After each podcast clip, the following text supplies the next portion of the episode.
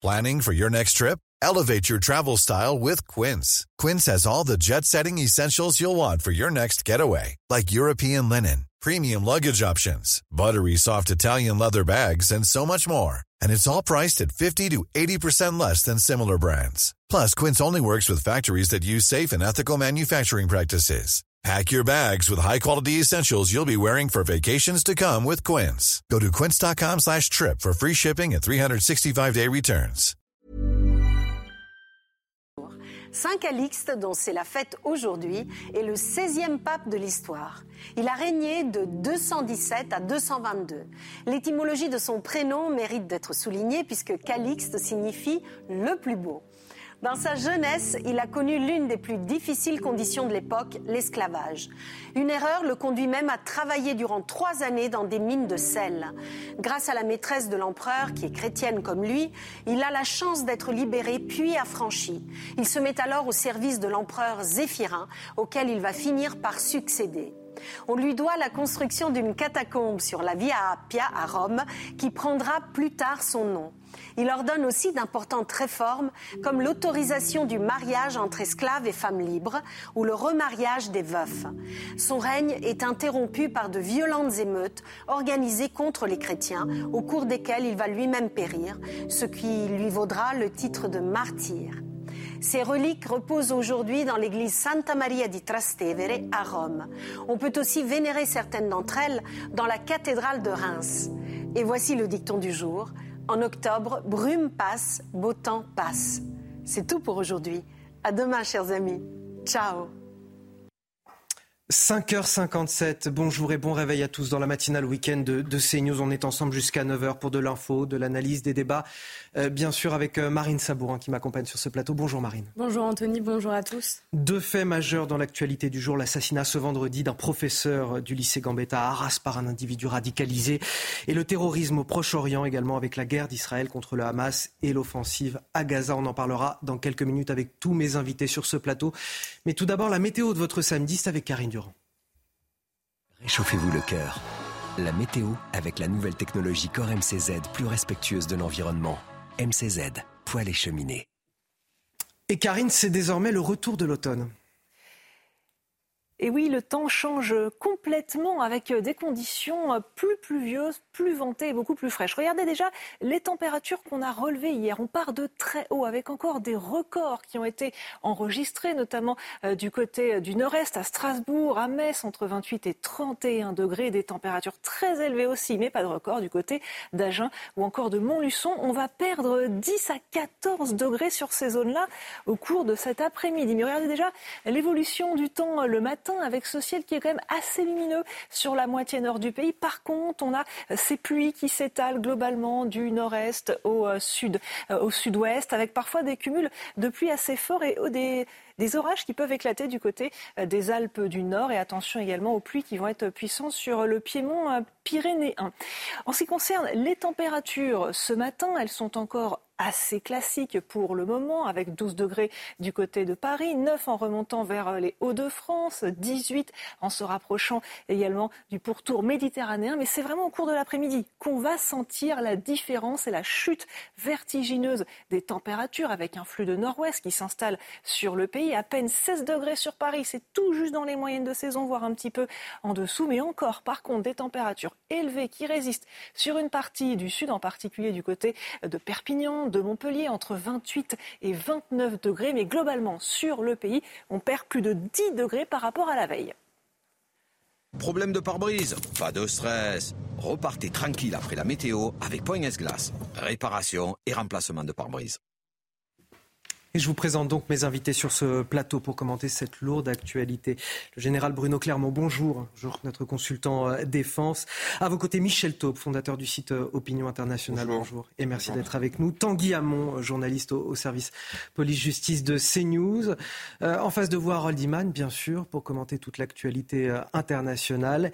Et également nous accompagne ce matin Guilain Benassa, avocat Bonjour, spécialiste des questions de terrorisme, auteur du livre Le référendum impossible aux éditions L'Artilleur, euh, préfacé par euh, Michel Onfray. Merci également de nous accompagner ce matin pour cette lourde actualité. Voici les titres de votre journal de 6 heures. À la une, la France en alerte attentat. Euh, le plan Sentinelle a été relevé à son niveau le plus haut. Quelques milliers de militaires supplémentaires vont être mobilisés pour surveiller les centres commerciaux, les établissements publics ou les transports, protéger les Français au lendemain d'un assassinat qualifié de terroriste par le chef de l'État, Dominique Bernard professeur de lettres, poignardé au lycée Gambetta à Arras, quasiment trois ans, jour pour jour, après l'assassinat de Samuel Paty.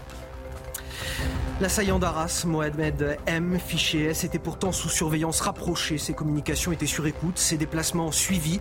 Il avait été interpellé puis relâché la veille de l'attaque. Originaire d'Ingouchi, une république de la Fédération russe, il était arrivé en France en 2008 à l'âge de 6 ans. On fera le point complet dans ce journal. Ce n'est que le début, prévient Benjamin Netanyahou, le Premier ministre israélien, une semaine après l'attaque terroriste du Hamas qui a fait 1300 morts en Israël. Tsahal prépare une offensive terrestre. Des incursions au sol ont déjà eu lieu. L'armée israélienne qui a appelé les civils de la ville de Gaza à évacuer vers le sud de l'enclave pour leur propre sécurité. On commence tout d'abord avec euh, l'effroi et la stupeur à Arras. Un professeur de français qui a été euh, tué par un individu fiché S au lycée Gambetta. Il s'agit de Dominique Bernard, 57 ans, père de trois filles, mari d'une enseignante en anglais. L'assaillant, un individu de 20 ans, a, selon les témoins euh, sur place, crié à l'Akbar au moment des faits. Une enquête euh, a été ouverte pour assassinat et tentative d'assassinat en relation avec une entreprise terroriste et association de malfaiteurs terroristes criminels. Deux autres personnes, un professeur et un agent, ont été grièvement blessés. Retour sur les faits avec Juliette Sadat et Sandra Thiombo. De longues minutes d'horreur filmées par un élève depuis sa classe. Armé de couteau, un homme a pénétré dans la cour du lycée Gambetta. Des membres de l'établissement tentent de l'arrêter, notamment à l'aide d'une chaise, en vain. Un homme est poignardé à plusieurs reprises par l'assaillant, qui crie, selon les témoins, à la Akbar. Présent sur place, ce professeur de philosophie a voulu s'interposer. L'agresseur euh, s'est quand même retourné vers moi, voyant que je m'étais avancé, que je, je commençais à lui parler. Il m'a dit Vous êtes professeur d'histoire, vous êtes professeur d'histoire. Euh, j'ai été effectivement poursuivi pendant quelques minutes quelques instants. Je me suis réfugié derrière euh, la porte vitrée de, de l'établissement. Quelques minutes plus tôt, deux enseignants ont été agressés. L'un d'entre eux est décédé. Dans l'établissement, c'est la panique. Les élèves se confinent avec le personnel du lycée. Des minutes interminables. Cette lycéenne est encore marquée par le drame. Dans la classe, au début, on pensait que c'était une blague, mais au final, après, on, tous, euh, on a tous commencé à paniquer et, et on a su direct que c'était pas un exercice. L'agresseur de 20 ans, ancien élève du lycée Gambetta et fiché S, a été arrêté, tout comme son frère de 17 ans à proximité d'un autre établissement. Huit personnes au total étaient placées en garde à vue ce vendredi soir. Plusieurs membres de la famille de l'assaillant ont été interpellés pour les besoins de l'enquête selon la police, dont l'un de ses frères ainsi que sa sœur. Et nous sommes donc avec Tanguy Hamon du service police-justice de CNews. Tanguy, un mot sur la méthode. Peut-être un homme qui agit seul, avec un couteau sans appartenance à un groupe organisé ou à un commando. C'est déjà ce qui s'était passé pour Samuel Paty. Exactement, c'est malheureusement une façon de faire qui est désormais bien connue euh, de la part euh, des forces de l'ordre plutôt que de devoir avoir affaire à une équipe ou à un groupe de, terroristes. Euh, il s'agit dans ce cas d'un individu qui agit tout seul. Alors parfois on se rend compte au, fur et à mesure de l'enquête qu'il n'est pas vraiment tout seul et que des individus leur lui ont apporté son, son aide. On va voir ici euh, qu'est-ce qu'il en sera? Euh, mais cet individu commet son attaque tout seul, armé d'un couteau. C'est une arme qui est très facile à se procurer et qui commet beaucoup de dégâts. Ça nous rappelle évidemment, comme vous l'avez dit, l'assassinat de Samuel Paty il y a trois ans. On se souvient aussi de l'attentat dans la basilique Notre-Dame de Nice qui avait fait trois morts en octobre 2020 ou encore de celui de la préfecture de police, quatre morts en 2019. À chaque fois, le mode opératoire est le même, donc un individu seul armé d'un couteau. Et ce sont des profils qui sont très difficiles à neutraliser en amont pour les services de renseignement car leur passage à l'acte est très compliqué à anticiper, même si, comme dans ce cas précis, ils sont déjà dans les radars des renseignements. Merci à vous, Tanguy Hamon. Et nous retrouvons tout de suite euh, Augustin Donadieu et euh, Pierre Emco. Augustin, une cellule de crise a été ouverte en préfecture et à la mairie euh, d'Arras. Vous avez pu échanger avec ses élèves et ses professeurs. Que vous ont-ils dit? Déjà, c'était une journée extrêmement éprouvante pour les élèves, pour les professeurs, pour les parents, puisqu'il faut savoir que ces élèves sont restés confinés plusieurs heures avant de pouvoir sortir de l'établissement, avant que tout le périmètre autour de ce lycée Gambetta eh bien, euh, soit sécurisé par les euh, forces de l'ordre. Ça n'est effectivement qu'au bout de plusieurs heures que nous les avons vus avec Pierre Emco retrouver leurs parents, la plupart en pleurs, des parents extrêmement inquiets. Ils ne s'imaginaient pas euh, que cette situation soit possible ici à Arras, jamais euh, confronté, cette ville jamais confrontée au terrorisme. Alors ce matin, la police est, toujours sur place puisque euh, le groupe scolaire va rouvrir ses portes, une décision euh, saluée par le chef de l'État, Emmanuel Macron, qui était en, déplacement ici hier, une décision saluée par le, le, président puisque la volonté du proviseur et du corps enseignant, eh bien c'est le dialogue, permettre aux élèves de s'exprimer, elle est là la priorité pour éviter que le traumatisme s'installe euh, durablement. Donc la police est là euh, pour sécuriser euh, les lieux et les élèves les parents d'élèves et les enseignants n'auront pas l'obligation de venir, mais celles et ceux qui le souhaitent, qui en ressentent le besoin, pourront se joindre ici à l'établissement. Et cette cellule psychologique, vous l'avez dit, a été prolongée pour tout le week-end, y compris toute la semaine prochaine. Merci à vous, Augustin Donadieu. Merci également à, Pierre Emco qui est derrière la, caméra. Euh, un mot, Michel Thau, peut-être pour euh, qualifier l'horreur encore qu'il s'est euh, déroulé dans cette école d'Arras, dans ce bah, lycée. Tout est horrible dans ce qui s'est passé à Arras. Samuel Paty il y a trois ans, Dominique Bernard aujourd'hui, hier. parmi les choses, je trouve les plus choquantes, la France a accueilli une famille qui vient d'une république russe 98% de la population est musulmane. Cet enfant a eu droit à, l'accueil de notre pays, a appris, j'espère, un peu le français. Il était élève dans cet établissement et il commet ensuite, quelques mois, quelques années après, l'irréparable. C'est quand même extrêmement choquant. Euh, tout est choquant dans cette affaire, mais le fait qu'en plus un enfant venu d'un pays étranger, accueilli, qui ait fait sa scolarité là, commette ensuite un meurtre et assassine un de nos enseignants. Je trouve que c'est une des choses les plus choquantes dans ce qui s'est passé. Après, tout est choquant. Euh, entre Samuel Paty et Dominique Bernard, il s'est passé beaucoup de choses. Il s'est passé Gaza il y a une semaine. Est-ce qu'il y a un lien Forcément, en tout cas, c'est le lien qui est fait par le ministre de l'Intérieur. Exactement. Et puis, quand il dit à Akbar, alors même que Al-Qaïda, il y a un mois, le 16 septembre, appelait à commettre des attentats contre la France et la Suède, et qu'il y a trois jours, euh, Méchal, le chef du bureau politique du Hamas à Doha, au Qatar, appelait à des manifestations. Une journée de colère. Et, un, une journée de colère et un djihad dans l'ensemble du monde arabo-musulman, considérant que la France en fait partie, puisque nous avons la première communauté musulmane d'Europe. Voilà, c'est tout cela est profondément tragique et, et j'ai envie de dire insupportable. Et cet assaillant qui était déjà connu des services de police et de renseignement territoriaux, notamment pour ses liens avec l'islam radical, arrivé en France, vous l'avez dit Michel Taube, euh, depuis 2008, Mohamed M est né en, Russie marine. Oui, il avait été euh, scolarisé dans le lycée dans lequel il a commis l'irréparable, son profil avec Michael Dos Santos. Il vivait en France depuis l'âge de 5 ans. Mohamed M, 20 ans, possède la nationalité russe et des origines tchétchènes.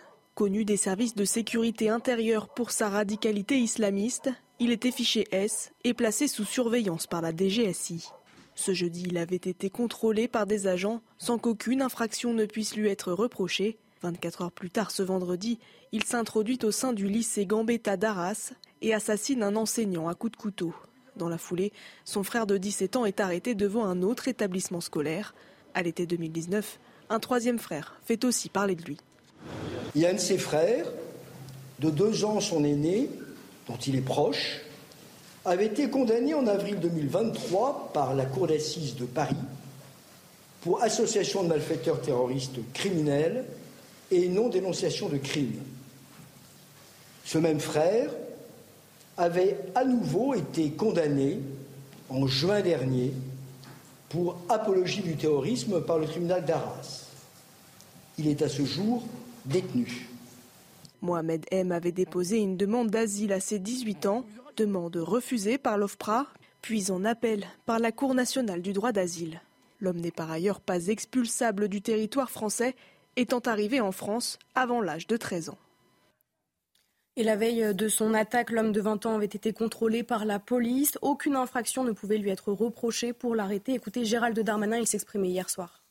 Les services secrets intérieurs, la DGSI qui travaille auprès du ministère de l'Intérieur, ont eu des informations comme quoi cette personne était en contact avec d'autres personnes. Le père était fiché S, il a été expulsé du territoire national en 2018.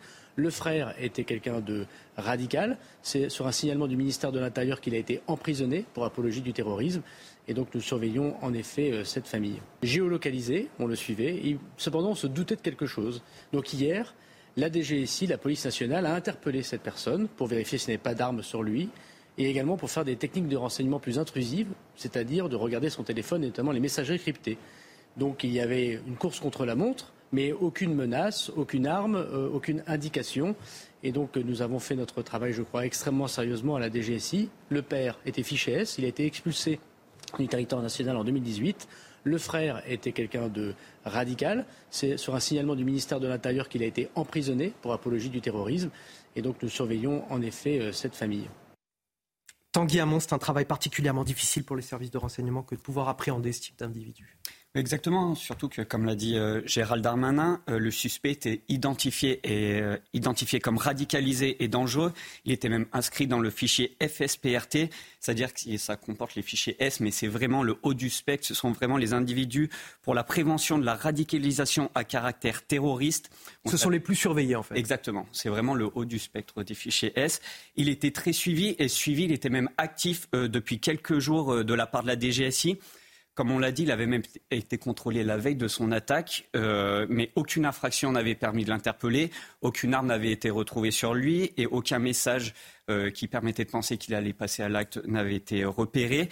Ses conversations téléphoniques avaient également été écoutées, mais là encore, rien n'avait permis de faire penser aux agents qu'il allait passer à l'acte. Donc en fait, on est vraiment face à un profil dont on sait qu'il est radicalisé et dangereux, mais pour les services de renseignement, en fait, il est très difficile de les neutraliser en amont, puisqu'ils ne montrent en fait aucun signe qu'ils vont montrer, qu'ils vont mener une attaque. Et vu qu'il ne peut pas y avoir un policier, eh bien, derrière chaque personne qui est surveillée, eh bien, si le passage à l'acte est soudain, comme manifestement ce qu'il s'est passé hier, eh bien, il peut, il peut, malheureusement se produire cela. Bien sûr. Euh, Guilain Benessa, est-ce que c'est entendable ça? Parce qu'on comprend bien que les forces de l'ordre ont fait ce qu'elles ont pu pour surveiller cet individu. Pour autant, euh, c'est compliqué à entendre de la part des Français. On a quelqu'un qui était fiché, qui, faisait, qui était dans le haut du spectre de ceux qui sont surveillés, c'est-à-dire les, personnes les plus surveillées, et pourtant, il arrive à passer à l'acte. Ah mais c'est le problème. Le problème, c'est qu'on on, s'habitue presque à... C'est du classique. C'est-à-dire, euh, on a quelqu'un dont on a suivi les traces depuis longtemps, on sait qu'il est dangereux, euh, on apprend petit à petit les, les, les, expulsions, les condamnations de la fratrie, du, du, des parents, enfin du père en l'occurrence. Donc on a on a un spectre très clair. On, a, on a, le sentiment d'un scénario qui est presque écrit, en fait, de tout, tout du long, et pourtant impossible d'arrêter cet individu. Ah, mais c'est exactement ça. En fait, c'est ça, pour, à mon sens, pour. il y, a une foultitude de questions que, que l'enquête va soulever, mais à mon sens, il y a deux questions absolument fondamentales. Première question, et j'entends depuis hier, et c'est légitime euh, de, discuter des moyens ou des, méthodes ou des techniques euh, qu'on peut utiliser. Mais le problème, il est que l'état de droit va venir rapidement. On va, avoir cette discussion, euh, je veux dire, qu'on a à chaque fois qui, sont, qui est toujours la même. C'est comment est-ce qu'on renforce ou non les moyens à la disposition de l'État pour agir plus plus fort, etc. Darmanin on a rapidement discuté hier. À mon sens, c'est pas le problème. C'est-à-dire que vous venez de le dire, on ne peut pas mettre un policier derrière chaque personne. Et surtout, on a atteint, à mon sens, un vrai problème, c'est qu'on a beau faire du préventif ou du répressif, on ne peut pas régler un problème qui est de savoir qu'est-ce que cet individu fait là en France à ce moment, comme M. Taub l'a rappelé euh, tout à l'heure, c'est-à-dire comment est-ce qu'on se retrouve avec ce type d'individu qui malgré tout reste là. C'est-à-dire qu'il faut bien comprendre qu'on a à la fois un problème global qui est le traitement de ces individus quant à leur présence en France et qui doit faire l'objet on verra la suite de l'enquête, mais qui aurait peut-être dû faire l'objet d'une expulsion il y a longtemps et surtout qui aurait dû être expulsé effectivement, et c'est des questions qui se posent depuis si longtemps, parce que sinon, on demande à la police de faire un travail qu'elle ne peut pas faire, c'est-à-dire de rectifier ce que l'État de droit n'est plus capable de faire rappelle, hein, euh, concrètement. La loi asile et immigration va peut-être remédier à cette question, mais avant 13 ans, s'il est arrivé avant 13 ans sur le territoire français, il est quasiment euh, inexpulsable du territoire eh français. Il faut changer la loi. Mais ça fait partie des questions qui seront posées. Le s'adapter aux réalités et non pas le contraire. Alors, la, peur, la peur, Michel Taube n'a pas sa place à l'école. Bon, facile à dire, euh, mais c'est le, sont les mots de ministre de l'Éducation nationale, Gabriel Attal, hier soir. Il a reçu dans la soirée euh, les syndicats enseignants. Il réunira encore aujourd'hui les recteurs et les parlementaires. Oui, pour faire face à l'inquiétude du corps euh, enseignant, un dispositif d'écoute est de nouveau réactivé trois ans, presque jour pour jour, après l'assassinat de Samuel Paty, professeur d'histoire géo à Conflans-Sainte-Honorine. 1000 personnels des équipes mobiles de sécurité doivent être déployés. Écoutez euh, les mots de Gabriel Attal. Nos plaies liées à l'assassinat de Samuel Paty ne sont toujours pas cicatrisées. Et pourtant, la douleur et la stupeur saisissent à nouveau notre école. Trois ans après l'assassinat de Samuel Paty, l'école et la République sont à nouveau mises à l'épreuve. Mais l'école ne se laissera pas terroriser, jamais, sous aucun prétexte. Nous ne céderons pas un pouce de notre liberté à aucun terroriste aussi barbare soit-il. Face à la haine et à la barbarie terroriste, l'école restera soudée et elle restera ferme. Juste un mot, Michel Taube. On, entend déjà euh, euh, des personnalités politiques appeler à la démission du ministre de l'Intérieur, du ministre de l'Éducation nationale. Est-ce que c'est trop tôt? Est-ce qu'aujourd'hui il faut faire preuve d'unité? On a un assassinat terroriste terrible qui s'est produit sur notre territoire. Est-ce qu'on doit d'abord être unis avant de remettre en cause euh, ceux qui nous gouvernent Non, je pense que pour une fois qu'on a mis l'éducation nationale, on l'avait déjà eu avec euh, les premières années de Jean-Michel Blanquer, mais qui est quand même très présent et qui a une parole forte. Je pense que non, il faut que l'unité l'emporte. En revanche, dans les propos, les, huit minutes de discours de euh, Gabriel Attal euh, hier soir, qui était assez solennel dans la cour de son ministère, c'est la première fois qu'on voyait une telle, une, telle image. Je trouve qu'il a eu un mot un peu trop rapide pour dire que lundi, il y aurait un moment d'union et de recueillement dans tous les établissements de France. J'espère que lundi, à l'occasion des trois ans de l'assassinat de Samuel Paty et deux, trois jours après la mort tragique de Dominique Bernard à Arras, j'espère qu'il y aura un véritable moment de recueillement, de prise de parole de tous les chefs d'établissement, devant tous les élèves et devant tous les enseignants. Parce qu'en fait, il ne suffit pas d'avoir une, parole nationale, jacobine, euh, du, haut de la hiérarchie, mais c'est dans tous les établissements scolaires qu'une parole doit être posée et que effectivement, à cette euh, condition, on pourra surmonter la peur, parce que Gabriel Attal dit la peur n'a pas la place dans les établissements scolaires, mais la réalité, c'est que les enseignants s'autocensurent.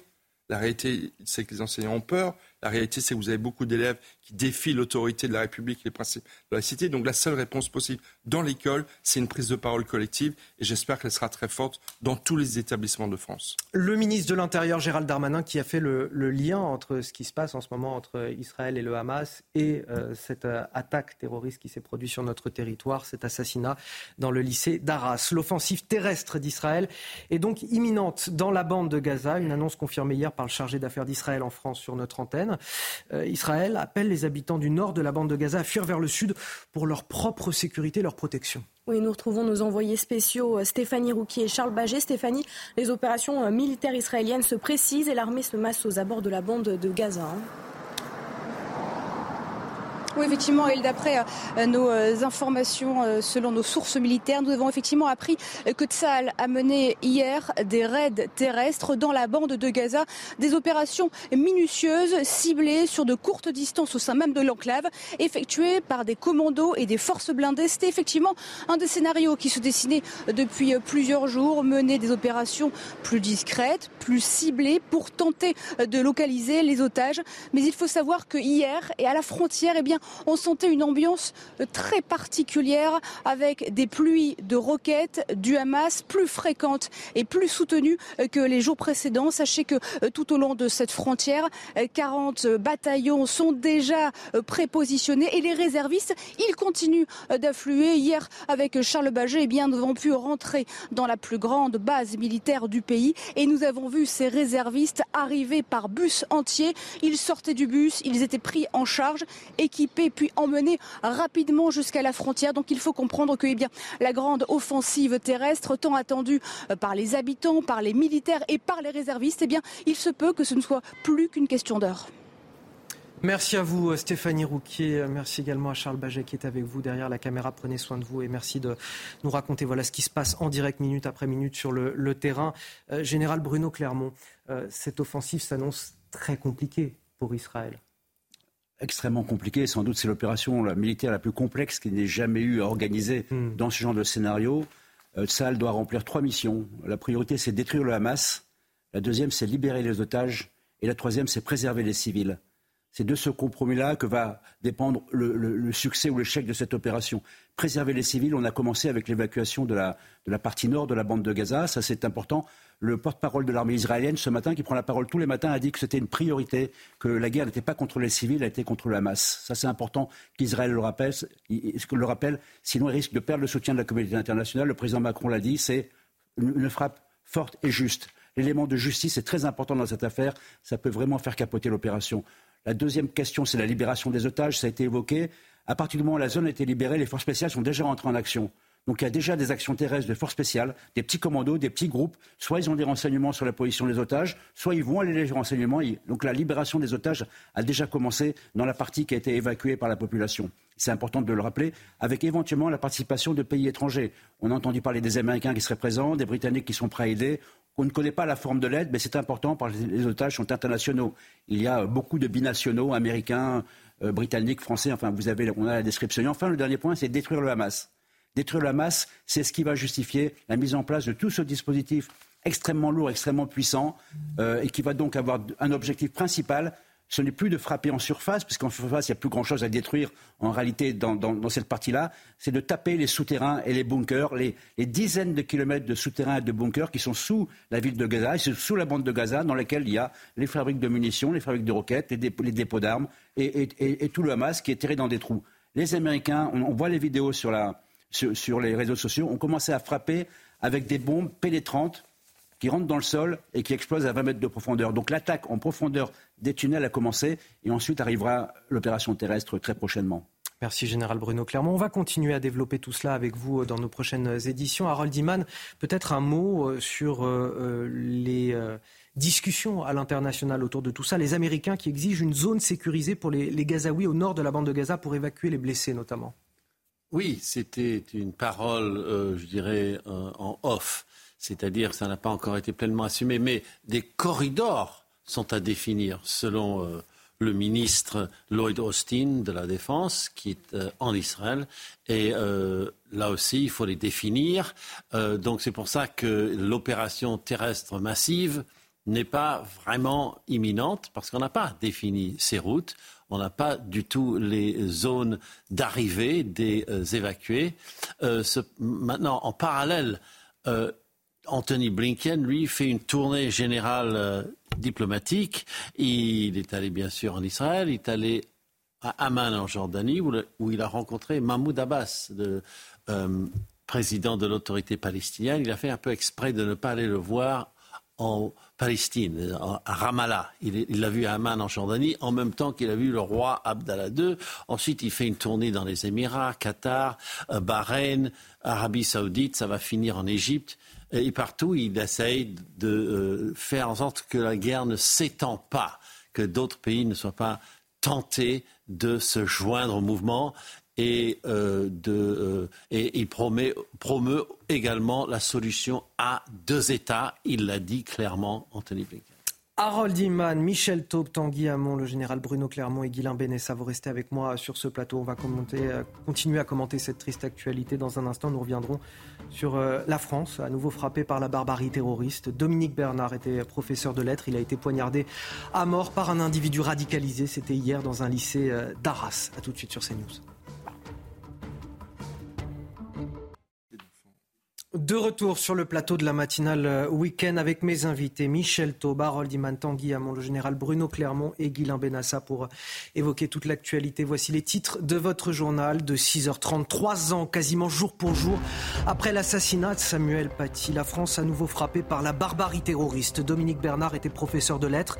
Il a été poignardé à mort par un individu radicalisé dans un lycée d'Arras ce vendredi. Un lycée qui restera malgré tout ouvert aujourd'hui. C'est ce qu'a annoncé le maire de la ville. Nous sommes sur place avec nos envoyés spéciaux Augustin Donadieu et Pierre Emco. Gabriel Attal, ministre de l'Éducation, Gérald Darmanin, ministre de l'Intérieur, ont immédiatement demandé de relever les mesures de sécurité aux abords des écoles, des collèges, des lycées. Le plan Vigipirate a également été relevé à son niveau maximum. Peut-on mettre une voiture de police devant chaque établissement? L'école peut-elle redevenir un sanctuaire pour nos élèves? Sont-ils encore en sécurité? Voici quelques-unes des questions qui seront posées sur ce plateau. Et puis bien sûr la vie qui reste comme suspendue en Israël, suspendue aux alertes, suspendue au sort de ces 150 otages, suspendue à l'intervention militaire de Tsahal dans la bande de Gaza. Une semaine après l'attaque terroriste du Hamas, vous entendrez les témoignages d'habitants. Nous serons avec Ben Rosenblum, habitant de Tel Aviv. Il s'appelait Dominique Bernard, il avait 57 ans, il était père de trois filles, mari d'une enseignante euh, en anglais. Euh, c'est le choc à Arras. Ce professeur de français a donc été euh, tué par un, individu fiché S au lycée Gambetta. L'assaillant est âgé de 20 ans et selon les témoins sur place, il a crié à l'Akbar au moment des faits. Deux autres personnes, un professeur de sport et un agent, ont été grièvement blessés. Nous retrouvons sur place Augustin Donadieu et Pierre Emco. Augustin, le maire d'Arras et le proviseur du groupe scolaire ont décidé de laisser ouvert l'établissement et maintenir les cours ce matin. Oui, tout à fait. Dès ce matin, les portes de cet établissement endeuillé euh, seront ouvertes. Les élèves, les professeurs sont invités à venir échanger, à venir euh, tenter eh bien, de, faire avec cette situation dramatique, puisqu'hier c'était euh, l'effroi juste derrière, moi devant cet établissement. le corps de ce professeur de, français visible par beaucoup d'élèves. Ça a été le cas par exemple d'une collégienne que une mère de famille est venue récupérer. Elle n'a pu sortir de l'établissement que plusieurs heures après, notamment après avoir eh bien, consulté une psychologue, puisque la cellule psychologique mise en place eh bien, va durer, euh, a été prolongée pardon, tout ce week-end et toute la semaine prochaine. La priorité est au dialogue, ne pas laisser ce traumatisme euh, s'installer. Il faut savoir qu'Emmanuel Macron a salué la décision du proviseur et de la mairie de réouvrir l'établissement euh, rapidement. Gabriel Attal a rencontré les syndicats enseignants euh, hier soir et il a promis un moment euh, de recueillement dans toutes les écoles de France lundi matin.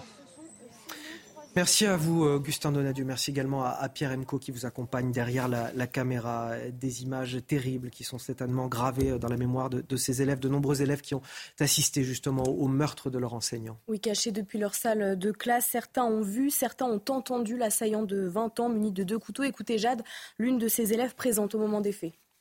Il y a des enfants qui passaient dans la cour à ce moment-là. Et euh, pour aller euh, certainement à la cantine, ils filmaient la scène et en fait, euh, bah, ils étaient clairement en train de voir la scène du, du, terroriste avec le couteau et qui est en train de pousser quelqu'un. Et il y avait des élèves qui passaient à côté, mais ils les regardaient pas. En fait, ils voulaient vraiment se, se venger sur des adultes. le truc que je comprends pas, c'est bah, pourquoi un prof d'histoire enfin, Est-ce que c'est pour reproduire ce qui s'est passé il y a trois ans? Parce que franchement, c'est bête. quoi. Michel Taube, nos élèves sont-ils en, sécurité dans les établissements scolaires aujourd'hui? Personne n'est en sécurité, malheureusement. Et le problème, c'est que euh, ça s'est passé dans le centre-ville d'Arras, euh, ça aurait pu se passer dans de nombreuses autres villes de, de France. Non, personne n'est en sécurité. Nos enfants ne sont pas en sécurité. Je pense que nos enfants voient les médias mais quand ils voient effectivement dans leur établissement scolaire euh, la mort euh, semée par un, par un fou, par un criminel, effectivement, non, ils ne sont pas en sécurité. Et Gabriel Attal a justement annoncé hier qu'il y aurait des dispositifs d'écoute mis en place dans tous les rectorats euh, pour les enseignants, mais j'espère aussi pour les élèves. Non, il y a un traumatisme dans les écoles. Et encore une fois, j'espère que lundi, ce moment de recueillement sera très fort parce qu'encore une fois, pour surmonter la peur, je pense que la peur s'installe la peur s'installe malheureusement dans notre pays. Trois ans après l'assassinat de Samuel Paty, aujourd'hui Dominique Bernard. Enfin, je suis désolé, mais cette photo de, de cet enseignant qui, quelque part, nous regarde, elle est, elle est terrible, cette euh, photo de Dominique Bernard. C'était un homme apprécié, c'était un enseignant apprécié, un, père de famille. Mais vous voyez, ce, visage, il nous regarde, en fait. C'est un choc terrible. Il nous dit à la société, mais qu'avez-vous fait? Moi, je, je, suis très choqué, très ému par cette euh, photos euh, comme celle de Samuel Paty qui respirait la vie et, la liberté. Et, nous sommes tous euh, en deuil. Nous sommes tous en deuil aujourd'hui. On est en direct avec euh, Laurent Zamekowski. Bonjour, vous êtes porte-parole de, la PEP, une des principales fédérations de, parents d'élèves. je posais la question à Michel Taube, je vous la pose à vous, mais est-ce que vous avez le sentiment aujourd'hui que nos élèves sont en sécurité dans les établissements scolaires? Malheureusement, quand on voit ce genre de situation, non. Et surtout le fait que ce meurtrier, cet assassin ait pu euh, perpétrer ces crimes et surtout après rentrer au sein de l'établissement, euh, se balader. Heureusement, euh, les personnels ont été courageux, ils ont, mis, ils ont fait les, démarches pour pouvoir, enfin, ils se sont jetés sur lui pour pouvoir essayer de, le maîtriser, pour faire rempart contre les enfants. Donc de ce côté-là, on peut voir que les personnels sont là et qu'ils font tout ce qu'ils peuvent. Donc c'est aussi rassurant. Est-ce que c'est une bonne chose de rouvrir alors l'établissement d'Arras aujourd'hui, mais euh, de manière générale tous les établissements scolaires ce samedi matin? Est-ce que c'est une bonne chose selon vous? Vous imaginez bien que tous les élèves euh, qui ont vécu euh, et d'autres qui, enfin ceux qui ont vu, ceux qui ont entendu, ceux qui ont été confinés, le fait de pouvoir se retrouver là aujourd'hui, plutôt que de rester seul à se poser des questions, est forcément une meilleure chose. Euh, même si bien évidemment revenir sur le lieu, euh, mais vous savez c'est un petit peu comme euh, quand on tombe de vélo, il faut remonter tout de suite. Donc là ça va être l'occasion aussi pour eux de parler, d'échanger sur ce qu'ils ont pu vivre et surtout voilà d'essayer de, de, surmonter ensemble des événements aussi traumatisants et violents. Est-ce que vous craignez qu'on ne soit plus capable aujourd'hui d'apprendre à nos élèves, à nos enfants, les principes de la laïcité, de la citoyenneté, en fait les fondements de notre vivre ensemble, ce qui devrait être notre vivre ensemble? C'est de plus en plus difficile, effectivement, puisque les enseignants euh, ont peur, déjà avec l'assassinat euh, de Samuel Paty et maintenant celui de Dominique Bernard. Et, donc forcément, c'est inquiétant, mais euh, je crois qu'on a tous envie aussi d'aller de, de, au-delà et de surtout de ne pas se laisser enterrer dans la, dans la terreur, l'horreur, la peur. Et donc il faut absolument qu'on puisse dépasser ces peurs et faire front et ne pas laisser les terroristes avoir gain de cause. Merci Laurent Zamekowski d'avoir accepté de, témoigner sur notre antenne ce matin. Euh, Guilain Benessa, vous vouliez réagir? Oui, parce que j'observe que euh, on disait tout à l'heure que le profil est, presque classique, où on a une sorte de, prévisibilité du pire, on va dire. Euh, il y a quelque chose, de, je trouve que là-dessus, qui, mérite d'être souligné, c'est qu'il est revenu dans un établissement qu'il connaît. En tout cas, d'après ce qu'on sait, il, il, était scolarisé là-bas, il est revenu, il a décidé de frapper un endroit qu'il connaissait. Alors il y a évidemment le fait que les... Et quelques années plus tard quelques années plus tard. Mais moi, ce que je trouve fascinant, c'est qu'en même temps, il y a évidemment l'atrocité, euh, je veux dire, du meurtre en tant que tel, l'atrocité du passage à l'acte, mais il y a le fait que on a donc, si on réfléchit, je peux faire la psychologie euh, simpliste un samedi matin, mais tout de même, réfléchissons un peu. Ça veut dire qu'on a un homme qui a été instruit par la France, qui a été instruit par les professeurs de cette école-là, et qui décide plus tard, dans des conditions qu'il s'agira d'éclaircir, de revenir frapper la main qu'il a instruit. Ça veut dire qu'on a exactement toute la catastrophe à l'œuvre.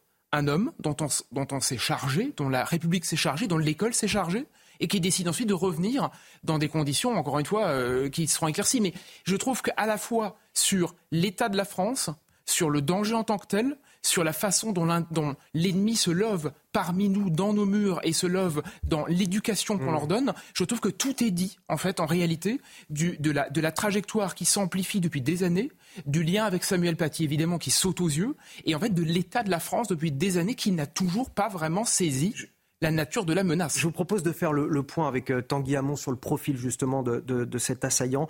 Euh, Tanguy, que sait-on de lui exactement? Ce qu'on sait de lui, c'est qu'il est de nationalité russe, originaire d'une république du Caucase, la république d'Ingouchi pour être euh, précis. Il est âgé de 20 ans, arrivé en France quand il était assez jeune, 5-6 ans. Euh, c'était en 2008 avec sa famille. Sa famille d'ailleurs qui avait fait l'objet d'une procédure d'expulsion en 2014. Euh, cette procédure n'était pas allée à son terme sauf pour le père donc du suspect qui lui avait bien été expulsé. Et concernant le suspect, de toute façon, il n'est pas expulsable euh, car il arrivé en France avant ses 13 ans. Et ça, dans la loi française, quand on arrive en France avant ses 13 ans, on n'est de toute façon pas expulsable. On a appris aussi que le suspect, malgré cela, a quand même fait une demande de droit d'asile en 2021, mais elle a été rejetée. On sait aussi, comme on l'a dit déjà plusieurs fois euh, sur ce plateau, que c'est un ancien élève du lycée où il a commis son forfait. On sait qu'il était surveillé par la DGSI, fiché comme radicalisé et comme euh, présentant un danger de passer à l'acte. Et enfin, un autre point important sur son profil, il a un grand frère qui est en prison puisqu'il a été condamné pour une affaire de projet d'attentat déjoué et pour apologie du terrorisme. On va passer à, l'appel lancé par Emmanuel Macron euh, hier lors de son déplacement au lycée Gambetta aux côtés de Gérald Darmanin, Gabriel Attal. Rester unis et faire bloc face à, la barbarie euh, terroriste. le président de la République a également salué le courage du professeur tué, Dominique euh, Bernard. Il a rappelé que l'école et la transmission sont au cœur de la lutte contre l'obscurantisme. C'était hier. Écoutez. Je suis là pour témoigner du soutien de la nation, pour dire que nous faisons bloc et que nous tenons debout. Et la plus belle preuve en est donnée par le choix qui a été fait par le proviseur. Il a décidé euh, de rouvrir demain l'établissement. Les élèves qu'il souhaite pourront revenir, les enseignants qu'il souhaite pourront revenir. Le choix est fait de ne pas céder à la terreur, de ne rien laisser nous diviser. Juste un mot, Michel Thaume, mais quel euh, terrible échec. Aujourd'hui, on nous dit de rester unis, de faire bloc. Évidemment, c'est ce qu'il faut faire en, ces temps euh, absolument terribles. Euh, mais comment on, peut faire croire aujourd'hui qu'on va pouvoir continuer à enseigner correctement la laïcité à, nos enfants? Comment les profs vont-ils faire pour ne pas avoir peur? Lundi, on va commémorer cette terrible attaque qui a mis fin au jour de Samuel Paty. On va commémorer cela en commémorant également la mémoire de Dominique Bernard il y a deux réalités. Il y a le discours politique, euh, il y a l'unité de la nation, et puis il y a la réalité. La réalité, c'est que dans les écoles de France, euh, la peur s'est installée. Les professeurs, toutes les études montrent que les professeurs s'autocensurent. Vous n'avez plus aucun euh, enseignant qui ose expliquer qu'en France, on a un droit à la caricature qu'on a le droit de, euh, de se moquer sans être contre euh, des, religions. Non, la censure s'est installée, l'autocensure. Et, et la réalité, c'est que la peur est présente dans les établissements scolaires. Mais la peur, pourquoi est-elle présente? Pourquoi les enseignants ont peur? Les enseignants ont peur aussi parce qu'ils se font face à des pressions de beaucoup d'élèves qui refusent euh, de, euh, les droits à la caricature, qui refusent qu'on leur enseigne la laïcité. dans beaucoup d'établissements scolaires, il est difficile de parler de la Shoah, par exemple, mm. parce que vous avez une pression qui vient du partie de, de notre population. Donc oui, c'est très très difficile. Mais enfin, on est quand même une grande république, on est quand même un grand pays. Donc il faut surmonter cette peur. Et moi, je, salue le discours, évidemment, de, Gabriel Attal qui dit il faut, euh, seule la parole et des mesures de sécurité permettront de surmonter cette peur. C'est très difficile, mais il faut y croire et il faut prendre des mesures pour cela. Justement, on va l'écouter euh, face à, cette peur. Euh, Gabriel Attal, euh, qui s'est exprimé, la France a été placée en, alerte urgence attentat hier. Oui, il s'agit du niveau le plus élevé du dispositif de sécurité qui permet la mobilisation exceptionnelle de moyens. Quelques milliers de militaires supplémentaires vont être mobilisés pour surveiller les centres commerciaux, a précisé le ministre de l'Intérieur. Et de son côté, Gabriel Attal a annoncé un renforcement du dispositif de sécurité près des écoles. Écoutez. Nous avons demandé en fin de matinée avec Gérald Darmanin que la sécurité aux abords de nos établissements soient encore renforcés. J'étais il y a quelques instants en réunion de sécurité autour du président de la République, précisément pour continuer à travailler sur le renforcement de la sécurité de nos établissements. J'ai informé les organisations syndicales des décisions prises en ce qui concerne l'école, que je vous annonce ici. Nous avons donc acté un renforcement avec le ministère de l'Intérieur des forces de sécurité aux abords des établissements. Consigne en a été passée par Gérald Darmanin au préfet par euh, voie du ministère de l'Intérieur aujourd'hui. Général Bruno Clermont, comment on va s'y prendre justement pour sécuriser euh, tous ces lieux avec un, millier de militaires euh, supplémentaires? Est-ce qu'on peut placer un agent des forces de l'ordre ou un militaire derrière chaque établissement public, derrière chaque établissement scolaire, devant chaque centre commercial? Ce n'est pas le but de l'opération Sentinelle. L'opération Sentinelle, c'est le nom militaire donné à, l'accompagnement des forces armées à ce qui est le plan Vigipirate, qui est un plan très ancien, puisqu'il date du début des années 90, et, qui s'est musclé au fil euh, des attentats, en réalité, avec un, point de culmination qui a été en janvier 2015, avec Charlie Hebdo, euh, puis le Bataclan. Et donc, à ce moment-là, on est passé à Sentinelle. Sentinelle, c'est une opération qui, depuis maintenant presque 10 ans, mobilise 10 000 militaires. 7 000 qui sont déployés en permanence. Quand je dis en permanence, c'est H24 avec des rotations. Et puis 3 000 en réserve dont l'essentiel en Ile-de-France, le tir en Ile-de-France. Aujourd'hui, cette opération Sentinelle, les Français la voient.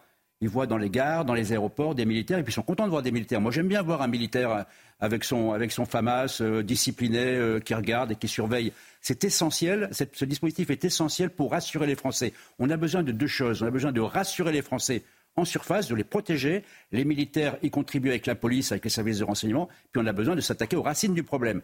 Là, on ne le voit pas, mais on espère que ça se passe. Dernier point peut-être sur Vigipirate, sur Sentinelle en particulier. 10 000 soldats, c'est très très lourd pour l'armée française. Je vais vous donner un chiffre très très simple. L'armée française aujourd'hui, active réserve, c'est 250 000 combattants. Aujourd'hui, un pays comme Israël, qui est huit fois plus petit que la France, huit fois plus petit que la France, engage 550 000 hommes dans une opération contre un groupe terroriste de 25 000 terroristes.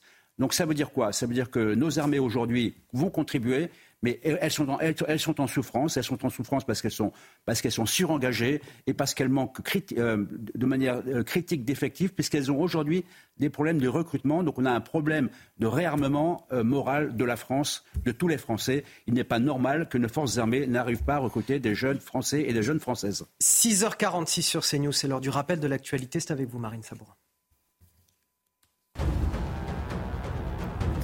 Ce professeur tué à Arras, Dominique Bernard, 57 ans, poignardé par un individu fiché S pour radicalisation. L'assaillant, Mohamed M, est âgé d'une vingtaine d'années.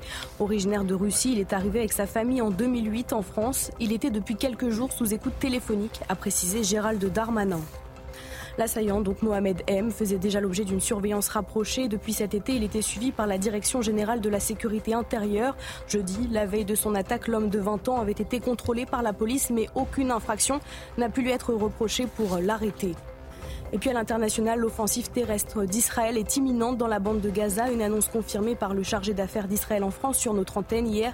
Presque une semaine après l'attaque surprise du Hamas contre Israël, l'armée de l'État hébreu se prépare à de représailles massives dans la bande de Gaza. Israël appelle les habitants du nord de la bande de Gaza à fuir vers le sud pour leur propre sécurité et protection. Et justement, un deuxième avion de rapatriement euh, d'Air France s'est posé hier soir à l'aéroport de Roissy-Charles de Gaulle aux alentours de 23 heures. C'est évidemment avec euh, le cœur lourd que ces 377 passagers sont rentrés en France. Oui, des Israéliens ou franco-israéliens partagés entre soulagement et sentiment euh, d'abandon pour leur pays. Écoutez quelques témoignages recueillis au micro de Florent Ferrand. Nous, ça fait une semaine qu'on dort pas. On n'a pas. Une semaine qu'on dort pas. Voilà. Et oui, d'être arrivé là, c'est un soulagement. Ça fait 18 ans que j'habite en Israël, c'est la première fois que je vis une, atrocité pareille. Pourtant j'en ai vu des guerres, mais là... très soulagée, très touchée psychologiquement. Je pense qu'il va falloir qu'on se reconstruise un petit peu avec ce qu'on a vécu. Je remercie énormément le gouvernement. Je remercie énormément surtout Air France et surtout les gens qui prennent, euh, qui ont vraiment euh, la force de venir jusque là-bas et risquer leur peau pour pouvoir nous, nous ramener. On a passé des moments très très durs et il était temps qu'on rentre et on remercie beaucoup euh, la France et l'organisation qui a été faite, qui la cellule de crise. On a pu bénéficier d'un vol formidable, on a été très très bien accueillis et jusqu'au bout. Et on prend la direction de Ramla, dans la base de, de Choura, où les corps de plusieurs centaines de victimes euh, israéliennes, on le rappelle, hein, plus de 1300 victimes s'accumulent désormais. Oui, des victimes de la barbarie euh, islamiste qui attendent d'être identifiées. Ce travail sera long car ces corps ont parfois été brûlés, d'autres fois découpés. Attention, certaines images peuvent choquer. Et le reportage de Sarah Varni. Dans ces conteneurs, des centaines de corps de victimes de la récente attaque perpétrée par le Hamas qui attendent d'être identifiés par les membres de leur famille. Les corps, enveloppés dans des sacs mortuaires blancs et noirs, ont été montrés aux médias dans une morgue militaire de la ville de Ramla. Je suis en croisade personnelle pour montrer au monde ce qu'il s'est passé ici, montrer l'ampleur de ce massacre de l'État islamique. Le Hamas, c'est l'État islamique, c'est l'état d'esprit.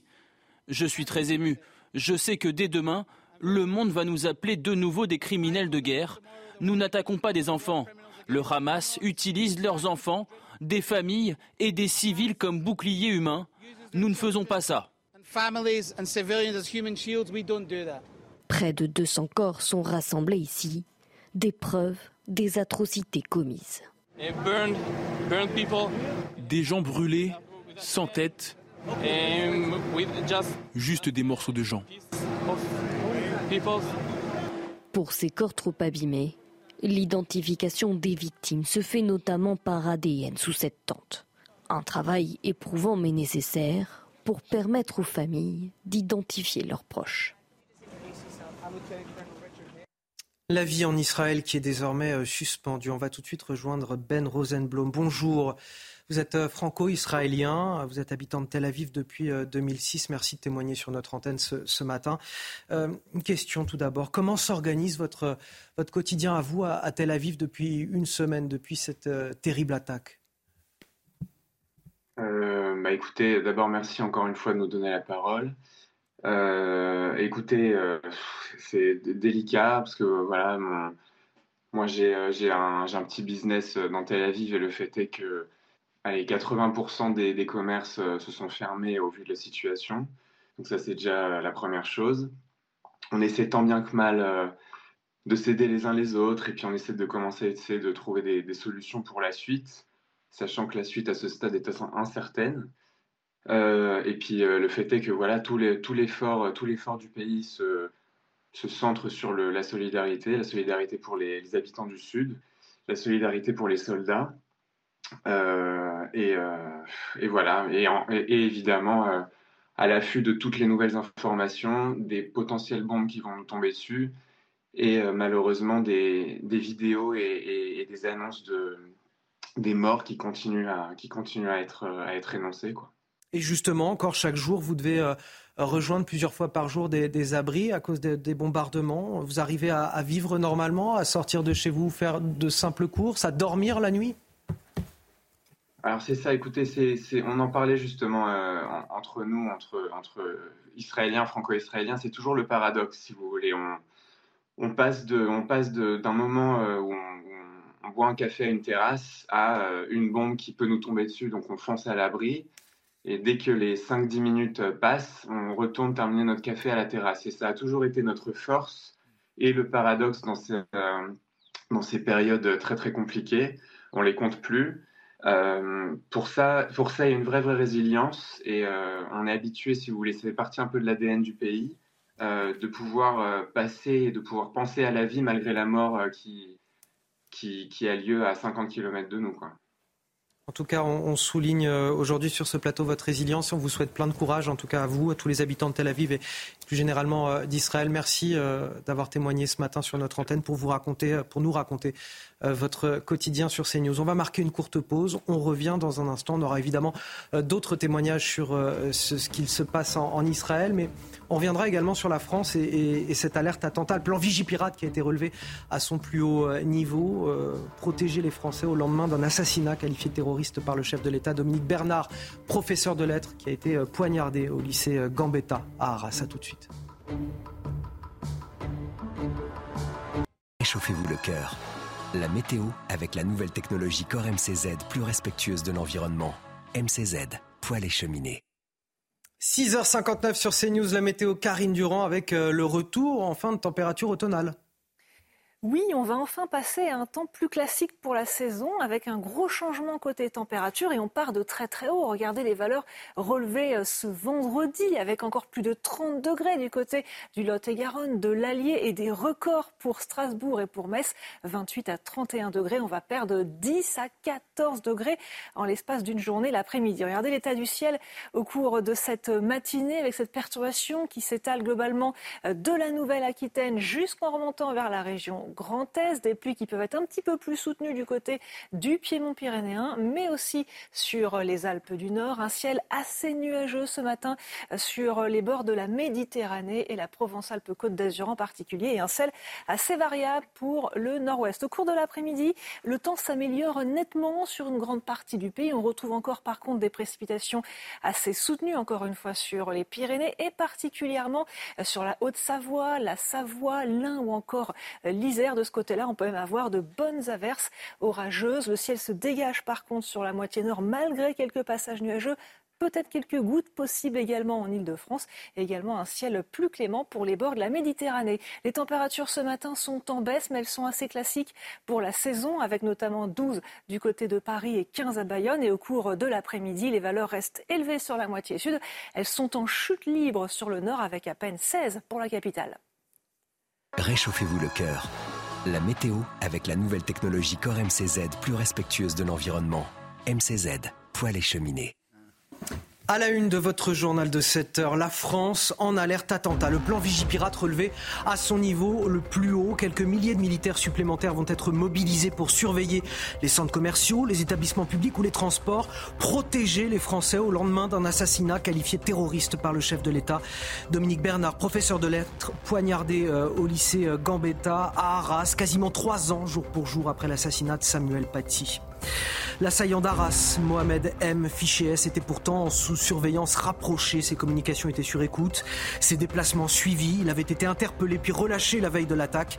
Originaire d'Ingouchi, une république de la Fédération russe, il était arrivé en France en 2008 à l'âge de 6 ans. On fera le point complet sur son profil dans ce journal. Ce n'est que le début, prévient Benjamin Netanyahou, le Premier ministre israélien, une semaine après l'attaque terroriste du Hamas qui a fait 1300 morts en Israël. Tsahal prépare une offensive terrestre. Des incursions au sol ont déjà eu lieu. L'armée israélienne qui a appelé les civils de, de la ville de Gaza à évacuer vers le sud de l'enclave pour leur propre sécurité. Un mot pour vous présenter mes invités autour de cette table. Tout d'abord, Michel Taupe, fondateur du site Opinion International. Le général Bruno Clermont, notre consultant euh, défense. Tanguy Hamon du service police-justice de CNews. Euh, Guillaume Bigot, bonjour. Bonjour. Qui nous a rejoint, éditorialiste et, politologue. Et Guilain Benessa, avocat, spécialiste des questions de, de terrorisme. Marine Sabourin, bien évidemment, pour euh, les JT. On commence avec l'effroi et la stupeur à Arras, un professeur de français tué par un individu, fiché S, au lycée Gambetta. Il s'agit de Dominique Bernard, 57 ans, père de trois filles, mari d'une enseignante en anglais. L'assaillant, un individu de 20 ans, a selon les témoins sur place crié Allah Akbar au moment de l'attaque. Une enquête a été ouverte pour assassinat et tentative d'assassinat en relation avec une entreprise terroriste et association de malfaiteurs terroristes criminels. Deux autres personnes, un professeur de sport et un agent d'entretien, ont été grièvement blessés. Retour sur les faits avec Juliette Sadat et Sandra Tchombo. De longues minutes d'horreur filmées par un élève depuis sa classe. Armé de couteau, un homme a pénétré dans la cour du lycée Gambetta. Des membres de l'établissement tentent de l'arrêter, notamment à l'aide d'une chaise, en vain. Un homme est poignardé à plusieurs reprises par l'assaillant, qui crie, selon les témoins, la Akbar. Présent sur place, ce professeur de philosophie a voulu s'interposer. L'agresseur euh, s'est quand même retourné vers moi, voyant que je m'étais avancé, que je, je commençais à lui parler. Il m'a dit Vous êtes professeur d'histoire, vous êtes professeur d'histoire. Euh, j'ai été effectivement poursuivi pendant quelques minutes quelques instants. Je me suis réfugié derrière euh, la porte vitrée de, de l'établissement. Quelques minutes plus tôt, deux enseignants ont été agressés. L'un d'entre eux est décédé. Dans l'établissement, c'est la panique. Les élèves se confinent avec le personnel du lycée. Des minutes interminables. Cette lycéenne est encore marquée par le drame. Dans la classe, au début, on pensait que c'était une blague, mais au final, après, on, tous, euh, on a tous commencé à paniquer et, et on a su direct que c'était pas un exercice. L'agresseur de 20 ans, ancien élève du lycée Gambetta et fiché S, a été arrêté, tout comme son frère de 17 ans à proximité d'un autre établissement. Huit personnes au total étaient placées en garde à vue ce vendredi soir. Plusieurs membres de la famille de l'assaillant ont été interpellés pour les besoins de l'enquête selon la police, dont l'un de ses frères ainsi que sa sœur. Tanguy Hamon avec nous du service police-justice de CNews. Un mot sur la méthode. Cet homme seul qui agit avec un, couteau, sans appartenance à un groupe organisé manifestement ou à un commando, euh, c'est quelque chose qu'on avait déjà vu pour euh, Samuel Paty. C'est une méthode qu'on a vu employer pour euh, les, récents attentats qu'on a pu vivre en France. Oui, exactement. C'est malheureusement, j'ai envie de dire, une méthode que les forces de l'ordre commencent désormais à bien connaître plutôt d'avoir affaire à une équipe ou une bande de terroristes, on est face à un homme qui agit seul il s'arme là, dans ce cas-là, d'un couteau, une arme qui est très facile de se procurer et qui peut faire énormément de dégâts. Comme vous l'avez dit, ça rappelle euh, l'attentat qui avait coûté la vie à Samuel Paty il y a trois ans, mais on se souvient aussi de l'attentat de la basilique Notre-Dame de Nice qui avait fait trois morts en octobre 2020, ou encore celui de la préfecture de police, quatre morts cette fois en 2019 à chaque fois le même mode opératoire, un homme seul, armé de couteaux, qui s'en était pris à ses victimes. Il s'agit aussi de profils très difficiles à neutraliser en amont pour les services de, renseignement, car leur passage à l'acte est très compliqué à anticiper et que les forces de l'ordre, même si, par exemple, dans ce cas-là, étaient au courant de ce profil, eh bien, il ne peut pas y avoir un policier derrière chaque profil identifié. Effectivement, l'assaillant déjà connu des services de police et de renseignement territoriaux, notamment, Marine, pour ses liens avec l'islam radical. Oui, arrivé en France euh, avec sa famille depuis 2008, l'assaillant Mohamed M est né euh, en Russie. Il avait été scolarisé dans le lycée dans lequel il a commis l'irréparable. Son profil avec Juliette Sadat. Il vivait en France depuis l'âge de 5 ans. Mohamed M, 20 ans, possède la nationalité russe et des origines tchétchènes. Connu des services de sécurité intérieure pour sa radicalité islamiste, il était fiché S et placé sous surveillance par la DGSI. Ce jeudi, il avait été contrôlé par des agents sans qu'aucune infraction ne puisse lui être reprochée. 24 heures plus tard ce vendredi, il s'introduit au sein du lycée Gambetta d'Arras et assassine un enseignant à coups de couteau. Dans la foulée, son frère de 17 ans est arrêté devant un autre établissement scolaire. À l'été 2019, un troisième frère fait aussi parler de lui. Il y a un de ses frères, de deux ans son aîné, dont il est proche, avait été condamné en avril 2023 par la Cour d'assises de Paris pour association de malfaiteurs terroristes criminels et non-dénonciation de crimes. Ce même frère avait à nouveau été condamné en juin dernier pour apologie du terrorisme par le tribunal d'Arras. Il est à ce jour détenu. Mohamed M avait déposé une demande d'asile à ses 18 ans, demande refusée par l'OFPRA, puis en appel par la Cour nationale du droit d'asile. L'homme n'est par ailleurs pas expulsable du territoire français, étant arrivé en France avant l'âge de 13 ans. Guillaume Bigot, au vu du profil de cet euh, assaillant, on a comme le sentiment que quelque chose était déjà écrit quelque part et qu'on n'a pas pu l'en empêcher.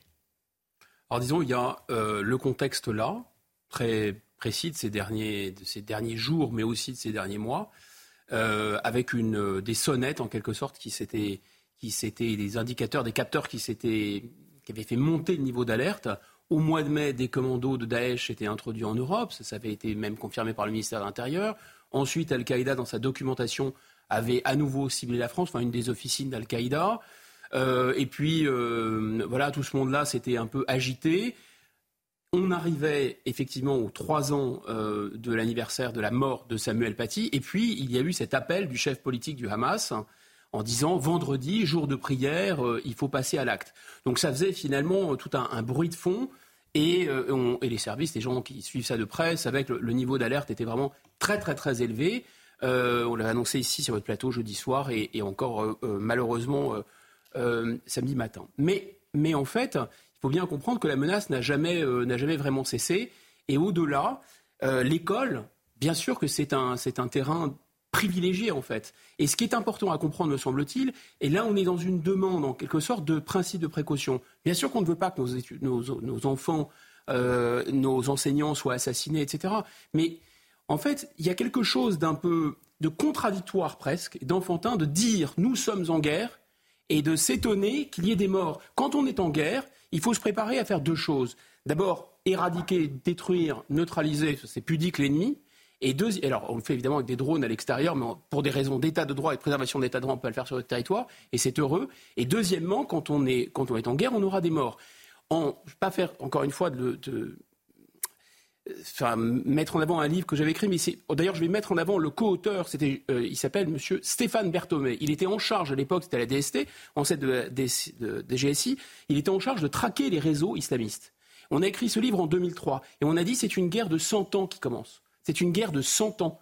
Donc l'idée qu'on va empêcher les attentats, c'est n'importe quoi. Mais d'un autre côté, et j'en termine là, ce ne sont pas les attentats qui posent problème en tant que tels. C'est très grave, c'est horrible pour les gens qui en sont victimes. Ce sont les effets politiques des attentats. Et tant qu'on n'a pas compris ça, on n'aura rien compris. Tant qu'on dit à la population, bah, écoutez, de toute façon, on arrivera à tout empêcher, on est dans le, à mon avis, on est dans l'erreur. Parmi les effets politiques de ces attentats, il y a la question de l'enseignement, de la laïcité, de la citoyenneté à l'école, parce que c'est ça qui est attaqué finalement, et c'est ça qu'on n'osera peut-être plus faire demain, Guilain Benessa. C'est le but. Moi, je pense surtout que, et Guillaume Bigot a raison, le problème, c'est qu'on est. En fait, on a une guerre depuis longtemps, enfin, qui a largement commencé, et, on a, et en fait, notre réponse, c'est, de, c'est toujours de brandir les mêmes armes. C'est pas de comprendre qu'il faut absolument que on n'arrête pas de dire changer de logiciel tous les trois jours, mais on change jamais de logiciel. Donc en fait, on est resté dans une doctrine de paix en temps de guerre. Ce qui fait que l'état de droit, on en parle à l'instant, l'état de droit, c'est devenu quoi? L'état de droit, c'est une machine à déjouer. C'est-à-dire qu'en fait, on a mis en place notre propre suicide. C'est-à-dire que l'état de droit, euh, on, le, on l'a sanctuarisé, on l'a totémisé. Il se retourne contre nous. Mais exactement, et, et, pour des raisons très. Je prends un exemple très simple. On a là un individu dont on vient d'apprendre à l'instant, manifestement, c'est les premiers éléments, qu'il n'aurait jamais. Enfin, qu'en tout cas, il, ne peut, il n'aurait pas pu faire l'objet d'une mesure d'expulsion parce qu'il est venu en France, il avait moins de 13 ans. Ce qui veut dire qu'on se retrouve d'ores et déjà dans une batterie de règles et de normes qui vont s'enchevêtrer. Et vous allez voir, on va se retrouver avec la Cour des droits de l'homme, la CJUE, les, les juges français qui vont tous ensemble nous expliquer que de toute façon, on n'aurait jamais rien pu faire. Ce qui veut dire que si vous voulez commencer à détricoter les chevaux, j'allais dire l'insupportable bordel que tout ça représente, en réalité, il faudrait tout casser et on n'a même pas encore commencé à soulever le tapis. Un instant, je vais vous redonner la parole. On, va avancer un petit peu, mais on va parler longuement de tout ça et on va se poser pour en, parler correctement. Ce qui est rageant, et ça vient ajouter à ce que vous venez de dire, c'est que cet homme de 20 ans a été interpellé, contrôlé par euh, la police. Aucune effraction, infraction ne pouvait lui être reprochée pour l'arrêter. Je vous propose d'écouter ce que dit là-dessus Gérald Darmanin, ministre de l'Intérieur. La DGSI, la police nationale, a interpellé cette personne pour vérifier s'il n'y avait pas d'armes sur lui et également pour faire des techniques de renseignement plus intrusives, c'est-à-dire de regarder son téléphone et notamment les messageries cryptés. Donc il y avait une course contre la montre, mais aucune menace, aucune arme, euh, aucune indication. Et donc nous avons fait notre travail, je crois, extrêmement sérieusement à la DGSI. Tanguy c'est un travail particulièrement difficile pour les services de renseignement d'appréhender ce type d'individu. Hein. Oui, parce que, comme on l'a dit plusieurs fois sur ce plateau, euh, l'individu était fiché S et même fiché FSPRT. C'est-à-dire qu'on est vraiment dans le haut du spectre. Ce fichier, en fait, il concerne les individus qui sont connus par leur radicalité, mais aussi pour la menace terroriste qu'ils représentent. Donc, il était suivi. Euh, la DGSI parle même d'un suivi actif depuis quelque temps. Il avait été contrôlé jeudi, on l'a dit, mais aucune infraction n'a permis de l'interpeller. Il n'avait notamment pas d'armes sur lui. Ses conversations téléphoniques, on l'a appris aussi, étaient écoutées, mais là encore, rien n'a permis euh, aux agents de penser qu'il allait, qu'il allait passer à l'acte. Donc on est face à un profil dont on sait que c'est une personne dangereuse, radicalisée. Mais pour les services de renseignement, c'est très difficile d'anticiper son passage à l'acte, puisque aucun signe ne montre qu'il allait attaquer. Et vu, on l'a dit, qu'il ne peut pas y avoir un policier derrière toutes les personnes qui sont fichées S ou fichées FSPRT en France, eh bien, si le passage à l'acte est soudain, comme ça s'est produit malheureusement hier, eh bien, euh, c'est la, chose de, drame qui effectivement peut, peut et, finalement euh, arrive. Michel Taube. Euh, on a une certaine colère quand, euh, quand on voit le déroulé des, faits, qu'on voit qu'on n'a pas pu arrêter cet individu, que cette attaque, elle était presque écrite, euh, j'ai envie de dire. Et pourtant, on, ne peut rien reprocher aux forces de l'ordre. Elles ont fait tout ce qui était en leur pouvoir pour surveiller et potentiellement interpeller cet individu. Elles agissent dans la limite du droit et dans la limite de ce que décident également les juges parce que très souvent, les policiers interpellent des personnes dangereuses qui le soir même sont relâchées ou très très rapidement. Donc, donc il y a cette double limite. Mais pour rebondir sur ce qui a été dit de façon très très forte par euh, juste à l'instant, en fait, le problème c'est qu'on nous avons des réfugiés en France, des demandeurs d'asile qui sont d'ailleurs déboutés parce qu'ils abusent de la demande de, de droit d'asile, qui sont afghans, qui sont ingouches d'origine tchétchène, mais 99% de ces personnes sont des musulmans très pratiquants, considèrent que la charia est supérieure à toutes les lois euh, civiles de nos pays. Donc comment voulez-vous que cet assassin, alors même qu'il a passé des années dans les établissements scolaires français, comprenne ce que c'est que la laïcité? Donc ça veut dire que nous vivons sciemment avec des personnes qui ne peuvent pas comprendre un de nos principes fondamentaux, celui de la neutralité par rapport aux religieux dans l'espace public, ils ne peuvent pas le comprendre. Donc ce sont des bombes à retardement. Alors il y en a quelques-uns qui passent à l'acte. D'ailleurs, il faut rappeler que hier, à Limay, dans les Yvelines, il y a aussi eu un, un attentat heureusement déjoué, heureusement déjoué, par les services de, de pas qualifié comme un attentat. juridiquement, on, rappelle, hein, c'est pas qualifié comme un attentat. c'est pas le parquet national antiterroriste qui s'est saisi Bien sûr. Euh, de l'affaire. Voilà. Mais, mais, mais, quand même, il y a, y a eu euh, des, des, des, actes quand même assez importants. Non, non, mais bien sûr, je minimise pas. Je dis simplement ce qui est au regard du droit. Et Tanguy Hamon nous le confirmera. C'est que non seulement nous sommes en, en, premièrement, donc d'abord, vous avez beaucoup de réfugiés en France ou des personnes qui sont déboutées du droit d'asile mais qui ne peuvent pas repartir, qui ne sont pas expulsables qui sont donc contre nos valeurs fondamentales, donc qui sont pour moi véritablement des bombes à retardement. Et la deuxième chose, c'est qu'effectivement, si nous sommes en état de guerre, et je pense que nous sommes en état de guerre, parce que, évidemment, on nous a déclaré la guerre, cet assassin, c'est un djihadiste, qu'il soit en bande organisée ou qu'il agisse seul, peu importe, c'est un djihadiste. Les djihadistes nous ont déclaré la guerre. Donc lorsqu'on est en guerre, qu'est-ce qu'on fait? On adapte le droit à la situation de guerre dans laquelle nous sommes. Et la réalité, c'est que ce droit n'a pas été suffisamment adapté. C'est une urgence absolue parce que les Français en ont marre d'avoir tous les trois ans des Samuel Paty, euh, des Dominique Bernard qui tombent parce que le droit n'a pas été adapté, n'est pas assez fort. Guillaume Bigot, je vous donne la parole juste après le rappel de l'actualité à 7h16. Marine Sabourin.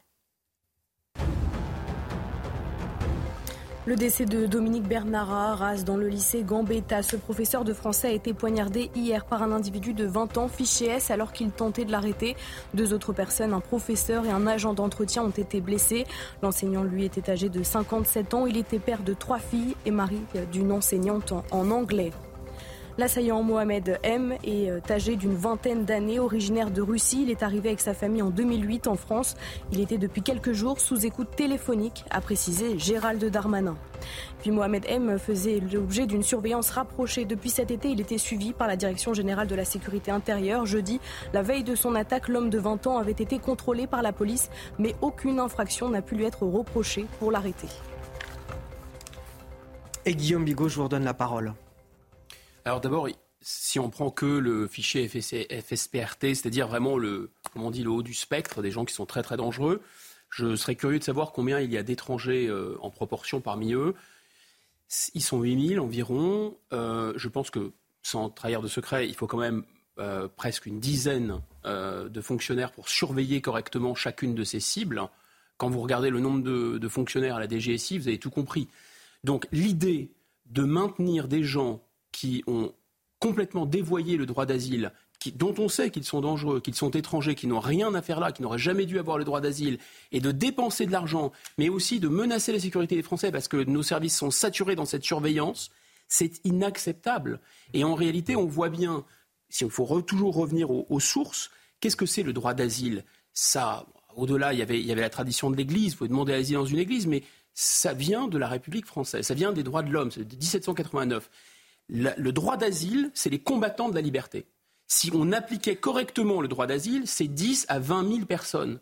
Là, on sait que c'est largement détourné pour des raisons économiques, mais c'est encore plus détourné par des gens dont qui sont effectivement objectivement nos ennemis. C'est là où ça devient fou. Or, quand il se passe ça, et quand on ne touche pas à ça, ça veut dire quoi? Ça veut dire que les gens qui nous gouvernent, ils ont davantage peur de la Cour européenne des droits de l'homme qu'ils n'ont peur des djihadistes. C'est ça la réalité. On est en direct avec Philippe Ratinet, enseignant, président du syndicat national des écoles. Bonjour et merci d'être euh, avec nous. Euh, quand vous entendez Gabriel Attal euh, nous dire aujourd'hui, il ne faut pas avoir peur, la peur n'a pas sa place à l'école, est-ce qu'on peut encore l'entendre? Bonjour. Alors, la peur n'a pas sa place à l'école. Effectivement, la, peur ne devrait pas avoir sa place à l'école. Maintenant, la, réalité et l'horreur du, drame qui a, frappé notre, collègue, euh, sa famille euh, et, les élèves de, Taras font que malheureusement la peur euh, rentre, même si elle n'a pas sa place à l'école, elle est là, c'est un fait. Et c'est sûr que la situation de notre pays globalement fait que, oui, la peur est et, est entrée au niveau des, écoles, peut-être plus particulièrement au niveau de, des établissements du second degré qui ont été euh, plus particulièrement visés effectivement par les, drames euh, récents, mais voilà, la peur, est là et euh, la, ce serait, ce serait se voiler la face. Et une question que se posent probablement aujourd'hui tous les parents qui nous écoutent, est-ce que nos enfants sont en sécurité dans les écoles de la République en France aujourd'hui? C'est une question extrêmement difficile que vous posez là. Euh, tout, est fait et tout est prévu pour que euh, la sécurité soit assurée au maximum. Euh, vous avez ce qui s'appelle des PPMS, plan particulier de mise en sécurité, spécifiquement euh, à viser des, attentats, qui sont mis en place dans tous les établissements scolaires et qui sont là pour préserver la sécurité et tout faire pour préserver la sécurité des enfants. Maintenant, euh, vous garantir que euh, personne ne peut euh, s'introduire dans un établissement scolaire en étant armé et doté de mauvaises intentions, ce serait, ce serait mentir. C'est strictement impossible d'empêcher l'accès partout. Merci, euh, merci à vous, Philippe euh, Ratinet, euh, d'avoir témoigné sur notre antenne ce matin. On va passer à, ce sujet d'actualité majeur. Deuxième sujet de notre matinale, bien sûr, c'est cette offensive imminente, offensive terrestre d'Israël à Gaza. Une annonce confirmée par le chargé d'affaires d'Israël en France sur notre antenne, d'ailleurs, hier. Et nous sommes en, direct avec Pierre Martinet. Bonjour, vous êtes ancien agent du service action de la DGSE et aujourd'hui directeur de Wincorp Sécurité Défense. Merci euh, de témoigner sur notre antenne. Je rappelle aussi que vous êtes auteur du livre euh, Pris en otage aux éditions Mareuil, parce que vous-même, vous avez été euh, pris en otage par un groupe islamiste en Libye. Vous avez aussi mené de nombreuses opérations spéciales de, de contre-terrorisme. Une première question pour vous, comment vous analysez, vous, ce qui se passe en ce moment dans la bande de Gaza? C'est une préparation. C'est le recueil d'un maximum de renseignements afin de pouvoir pénétrer dans la bande de Gaza avec des troupes au sol et euh, sans occasionner de, comme l'armée israélienne le fait, euh, sans occasionner trop de dégâts sur les civils, mais il y a un paramètre à prendre en compte qui n'est pas négligeable, c'est les, plus de 100 euh, otages internationaux qui sont actuellement retenus par le Hamas. Donc ça, c'est un réel, c'est un réel problème avant de monter, avant de, commencer une, une, comment dirais-je, une action de grande envergure pour, euh, pour détruire le Hamas comme, comme ils veulent le faire. Ah, justement, vous, vous, disiez, vous disiez, Pierre Martinet, on a, on a plus d'une centaine d'otages, 150 otages. C'est pas la même chose que de gérer euh, un cas ou deux cas ou trois cas. Euh, j'imagine qu'on ne peut pas procéder de la même façon. Est-ce que ce sont des commandos qui doivent aller les libérer? Est-ce que cela doit passer essentiellement par les négociations? Comment on s'y prend quand on a 150 otages?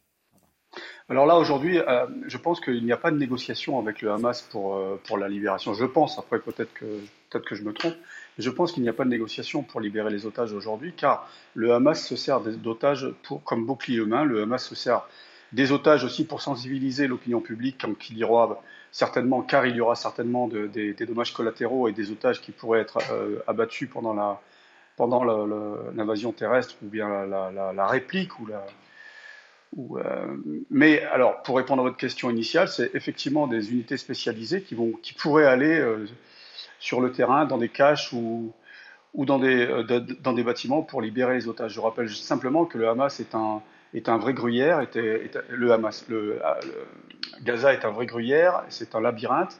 C'est très compliqué de pouvoir progresser dans, ce, dans ce dédale. Et il y a également quelque chose qui est qui est important, c'est que ce sont des otages internationaux. Donc, euh, le, gouvernement israélien est en, contact avec les, pays dont, dont, les ressortissants sont pris en otage. Je, pense qu'aujourd'hui, il est indispensable d'aller euh, aider également les, unités spéciales euh, israéliennes pour pouvoir libérer ces otages, comme pourraient comme pourraient le faire les, forces spéciales américaines avec des Delta ou des Navy qui sont prépositionnés là-bas, qui sont en stand-by. La France, je pense qu'elle n'osera pas le faire par peur des répercussions qu'elle pourrait avoir sur son, territoire. Imaginez un peu l'opinion, des pro-Hamas ou des pro-Palestiniens en France s'ils apprenaient que des forces spéciales françaises entraient dans Gaza pour aller libérer les otages français. Merci euh, Pierre Martinet. Euh, Général Bruno euh, Clermont, un, petit mot pour finir. On y reviendra plus longuement, bien évidemment, dans notre prochaine édition. Non, tout, ce qui est dit est, très juste par un spécialiste. Hein. je rappelle l'impossible triangle mhm. hein, des forces israéliennes détruire le Hamas, libérer les otages, protéger les civils. Israël vient d'annoncer officiellement qu'il y a 120 otages. Donc le chiffre du côté d'Israël, c'est 120 otages. effectivement, il ne faut pas un seul commando il faut plus un grand nombre de commandos qui vont opérer séparément pour chacun aller chercher un groupe d'otages. Et effectivement, la France a peu de chances de participer vu les conséquences que ça aurait sur le territoire national. Vous restez avec nous sur CNews. Dans quelques instants, on reviendra sur cet assassinat terroriste à Arras. Un professeur de lettres, Dominique Bernard, poignardé au lycée euh, Gambetta, quasiment trois ans, jour pour jour, après l'assassinat de Samuel Paty. Tout de suite.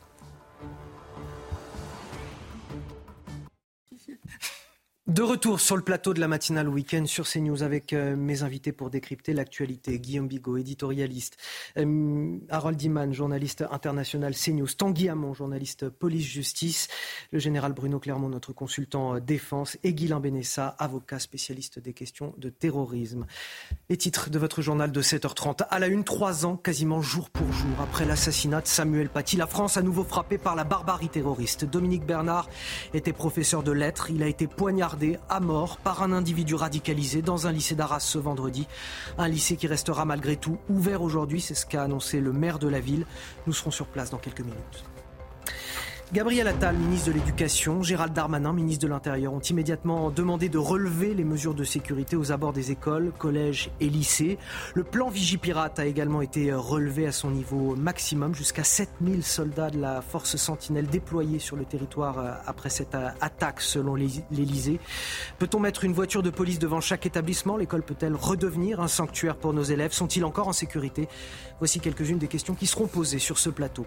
Et puis bien sûr, la vie euh, qui reste euh, comme suspendu en Israël, suspendu aux, alertes, au, sort de ces 150 otages, à, l'intervention militaire de Tsahal dans la bande de Gaza.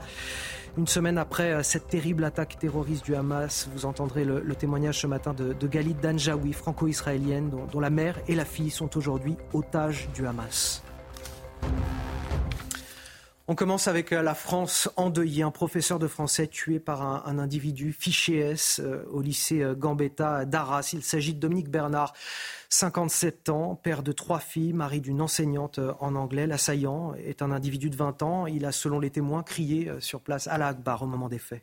Oui, deux autres personnes, un professeur de sport et un agent d'entretien, ont été grièvement blessés. Nous retrouvons sur place Augustin Donadieu et Pierre Emco. Augustin, le maire d'Arras et le proviseur de cet établissement, ont décidé de le laisser ouvert et maintenir les cours ce matin. Effectivement, une, décision saluée par le président de la République qui était en déplacement ici hier aux côtés de Gérald Darmanin et Gabriel Attal, le ministre de l'Intérieur et le ministre de l'Éducation nationale.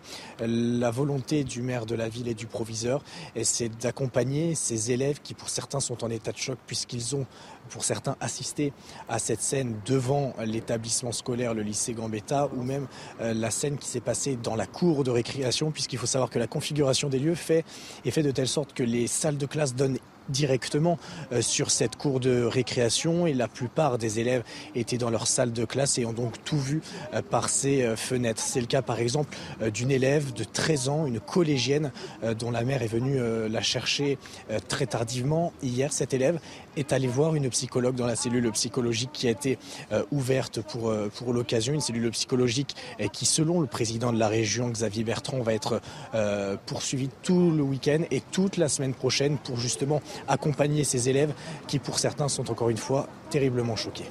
Et Augustin, il n'y a pas que les élèves ce matin, c'est toute une ville qui se réveille entre choc et effroi. Oui, tout à fait. On a vu des habitants ce matin euh, promener euh, très tôt leur animal de compagnie, regarder tout ce qui se passait autour d'eux euh, devant ce lycée, cette forte présence policière avec encore une fois une compagnie de CRS qui vient d'arriver. C'est un quotidien qui est troublé. Hier soir, un rassemblement spontané a eu lieu au pied du beffroi sur la place des héros. Le maire a pris la parole. Une minute de silence a été respectée. La ville totale est en deuil. Les festivités ont été annulées. Le beffroi a été éteint et on sent véritablement que les habitants euh, ne parlent que de ça. C'était le cas hier dans les rues euh, d'Arras et dans les restaurants euh, que l'on a pu fréquenter avec Pierre Emco derrière la caméra. Ce matin, notre équipe de CNews sera au marché d'Arras et nul doute évidemment que ce sujet sera au cœur de toutes les discussions.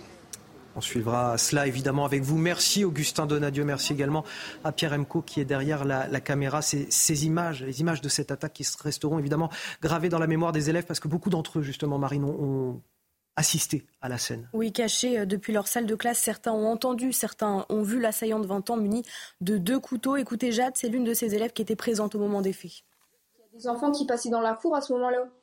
Et euh, pour aller euh, certainement à la cantine, ils filmaient la scène et en fait, bah, ils étaient clairement en train de voir la scène du, du, du terroriste avec le couteau et qui est en train de pousser quelqu'un. Et euh, il y avait des élèves qui passaient à côté, mais ils les regardaient pas. En fait, ils voulaient vraiment se, se venger sur des adultes. le truc que je comprends pas, c'est euh, bah, pourquoi un prof d'histoire enfin, Est-ce que c'est pour reproduire ce qui s'est passé il y a trois ans? Parce que franchement, c'est bête, quoi. L'assaillant qui était déjà connu euh, des services de police et de renseignement territoriaux, Tanguy Hamon, que sait-on de lui exactement?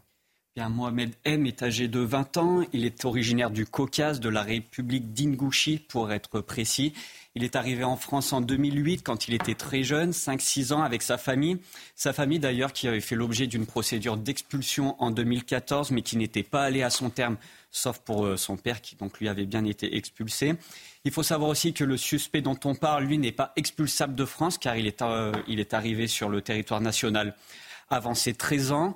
Il avait également fait une demande de droit d'asile en 2021, mais celle-ci avait été rejetée. On sait également qu'il s'agit d'un ancien élève du lycée Gambetta, là où il a donc fait son, attaque.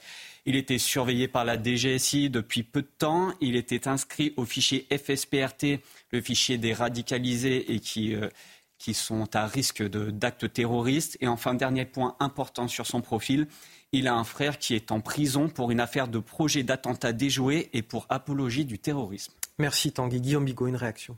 Oui, revenir sur cette affaire d'école, parce que ce n'est pas du tout euh, anecdotique. Depuis le démarrage qu'il y a cette, ce bras de fer, on peut dire, entre l'idéologie islamiste et la République française, et ça remonte, on voit que l'école est au cœur, en fait, de, ce, de, de, cette, de cette tension. Souvenez-vous, le foulard de Creil, c'est comme ça que ça a commencé. Ça a commencé dans l'école. Il y a eu ensuite non-stop des demandes de menus halal, etc. Encore récemment, les camis, les abayas. Et puis, il y a eu Samuel Paty, et là, maintenant, euh, il y a Dominique Bernard. Il faut vraiment s'arrêter un instant sur la symbolique. Pourquoi ils font ça? Qu'est-ce que ça veut dire? Bon, Il y a l'idée qu'ils cherchaient un professeur d'histoire, donc c'est bien substituer un récit à un autre récit.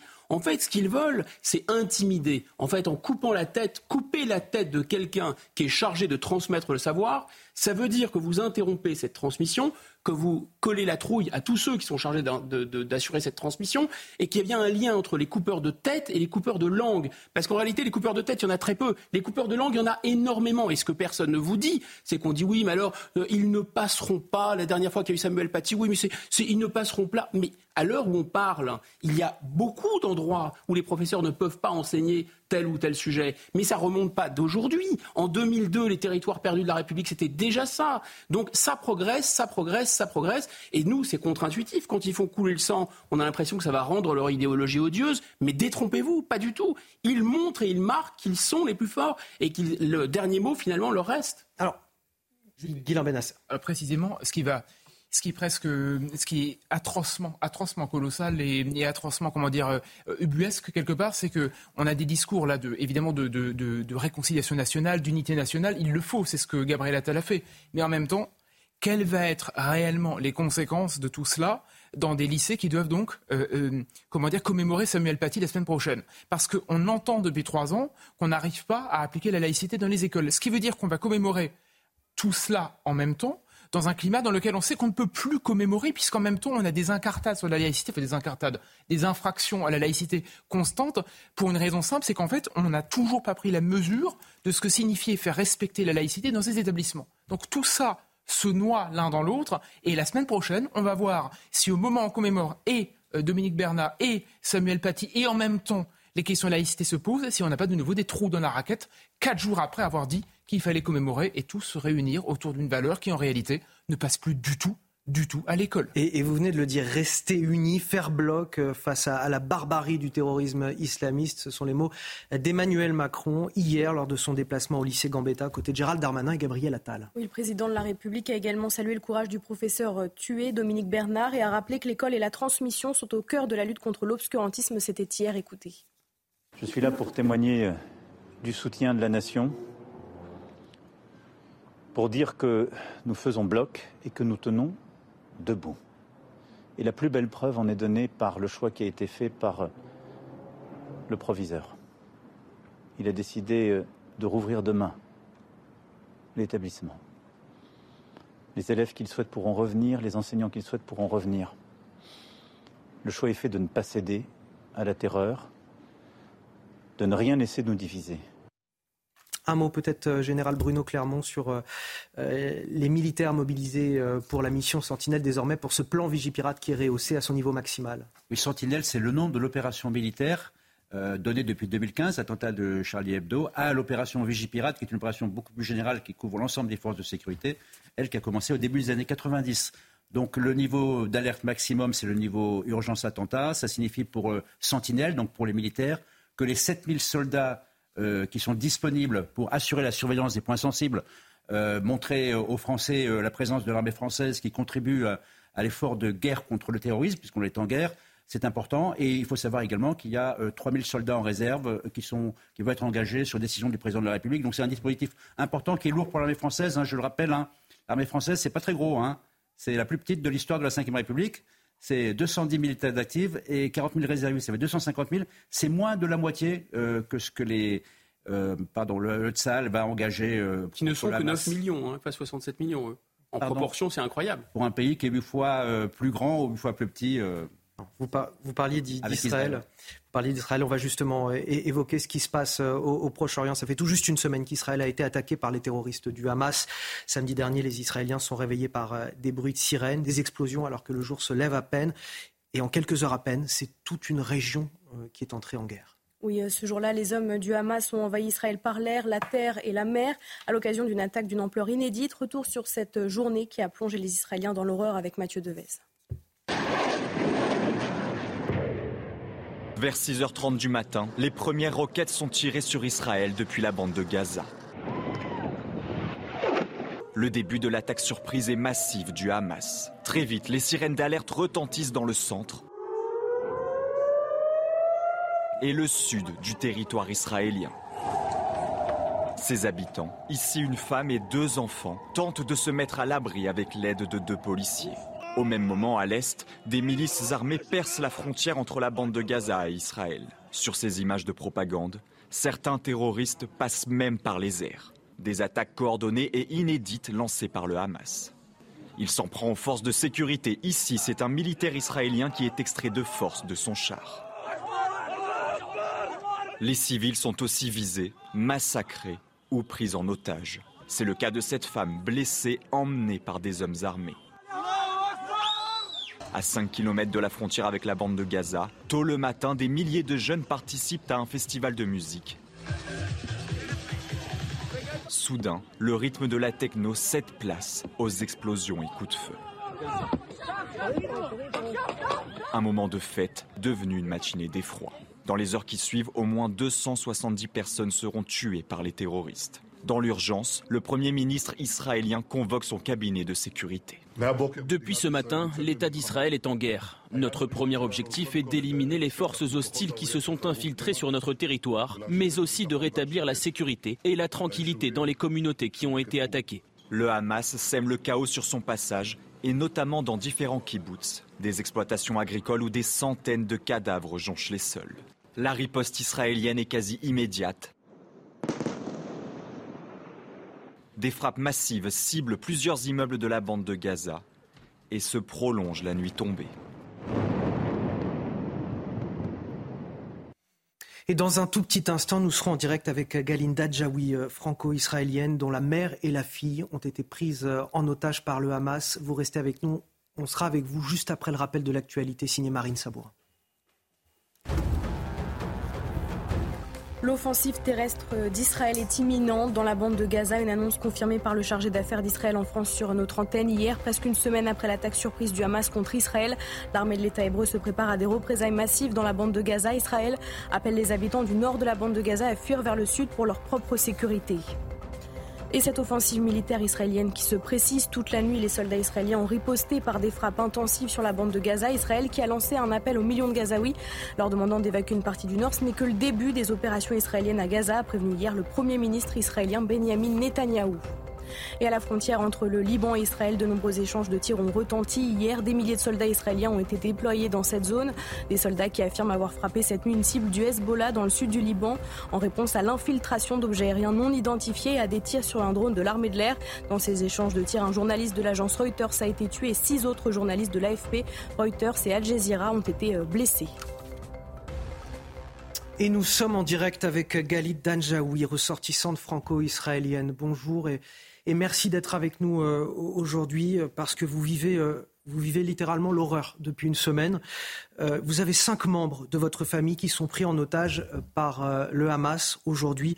Je vais les nommer ici parce que c'est important de mettre aussi des, des noms sur ces otages. On dit 120 otages à chaque fois et c'est important de rappeler qui ils sont. Il y a votre mère Carmela, 80 ans, votre fille Noya, 13 ans, votre neveu Erez, 12 ans, votre nièce Gaïa, 16 ans et leur père. Qu'est-ce que vous attendez aujourd'hui de la France, d'Israël et puis plus largement de la communauté internationale? Ça fait une semaine depuis que, à cette heure, à cette heure-là, à 9h moins quart, j'ai déjà réalisé que ma vie a complètement changé, que rien va être comme il était avant. Ma vie euh, était bouleversée et c'était une, attaque euh, inhumaine. Même les guerres ont des, des, des, rules, comment on dit. Euh, des règles. Des règles. Même les guerres ont des règles. Et toutes les règles ont été cassées dans, dans ce qui s'est passé samedi dernier. Ma mère, 80 ans, qui a besoin de médicaments. Ma fille, qui est euh, autiste, qui a besoin de spécial traitement. Euh, mon ma nièce Sahar Pagaya, Sahar, qui a 16 ans. Et mon neveu, Erez, 12 ans. Mon beau-frère, qui a 53 ans. Ce sont juste cinq personnes entre, euh, je crois, 150 personnes qui ont été enlevées. 50% des personnes qui ont été enlevées sont du kibbutz Niroz. Kibbutz Niroz a été quasiment effacé de la terre. C'est quelque chose qu'on, même dans mes, mes, rêves les plus mauvais, j'aurais pas euh, imaginé. Galit, comment vous, comment, comment vous, vous vivez là depuis une semaine? Comment vous arrivez à tenir debout, tout simplement? Qu'est-ce qui vous fait tenir debout aujourd'hui? Premièrement, j'ai ma petite fille qui a 9 ans, euh, qui a besoin de sa maman. Et elle doit voir aussi que je suis, que je veux faire tout ce qu'il faut faire pour euh, faire revenir sa sœur et sa grand-mère.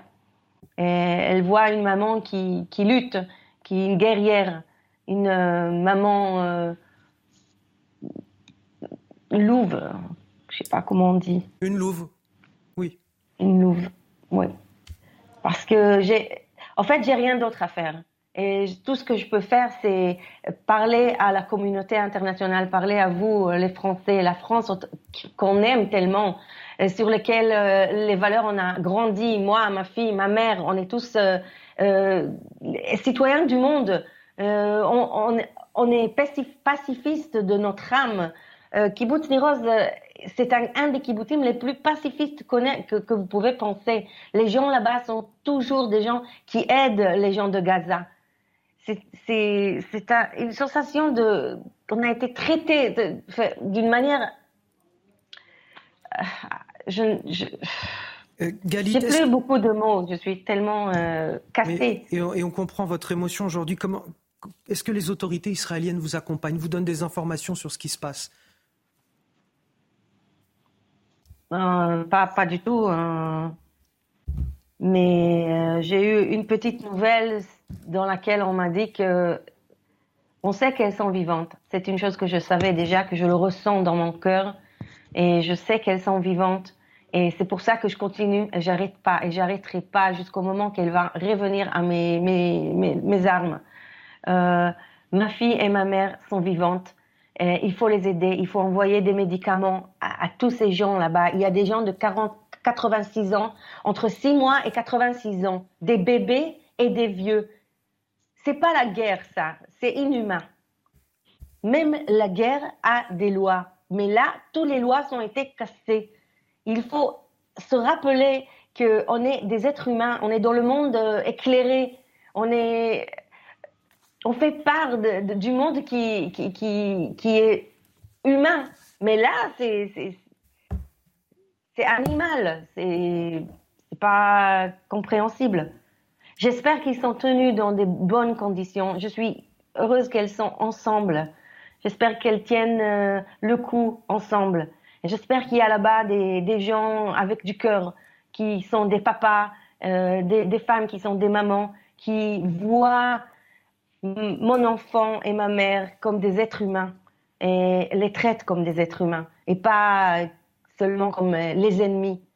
Elles ne sont pas leurs ennemis, non. Elles ne sont pas les ennemis, elles sont des êtres humains. Et la France, je voudrais que la France parle avec, euh, avec le monde, je ne sais pas, le monde arabe, avec qui vous avez des contacts, Qatar, euh, la Turquie, l'Égypte. vous avez plus de contact avec eux que l'Israël. Faites tout ce que vous pouvez pour, pour ramener les otages. Galit Danjaoui, euh, on, prie de tout cœur pour que vous puissiez retrouver l'intégralité de, votre famille en, bonne santé rapidement. Euh, on entend le message que vous passez à, la, diplomatie française, euh, voilà, d'essayer de, de négocier avec euh, les pays autour d'Israël pour pouvoir euh, récupérer euh, ces otages. Votre famille, c'était très important pour nous de vous faire témoigner ce matin. On espère avoir l'occasion de, reparler avec vous, d'avoir de bonnes nouvelles de votre part ou, de la part des autorités israéliennes. Mais voilà, on vous souhaite vraiment un, courage immense dans votre combat et, on admire sur ce plateau votre force ce matin et ce que vous êtes en train de nous raconter, ce qui vous aide aujourd'hui à, tenir debout. Voilà, on, vous embrasse et on, vous remercie de, de témoigner sur notre antenne ce matin. C'est très très important aujourd'hui de pouvoir euh, le faire. Merci à vous, euh, Galit, encore une fois.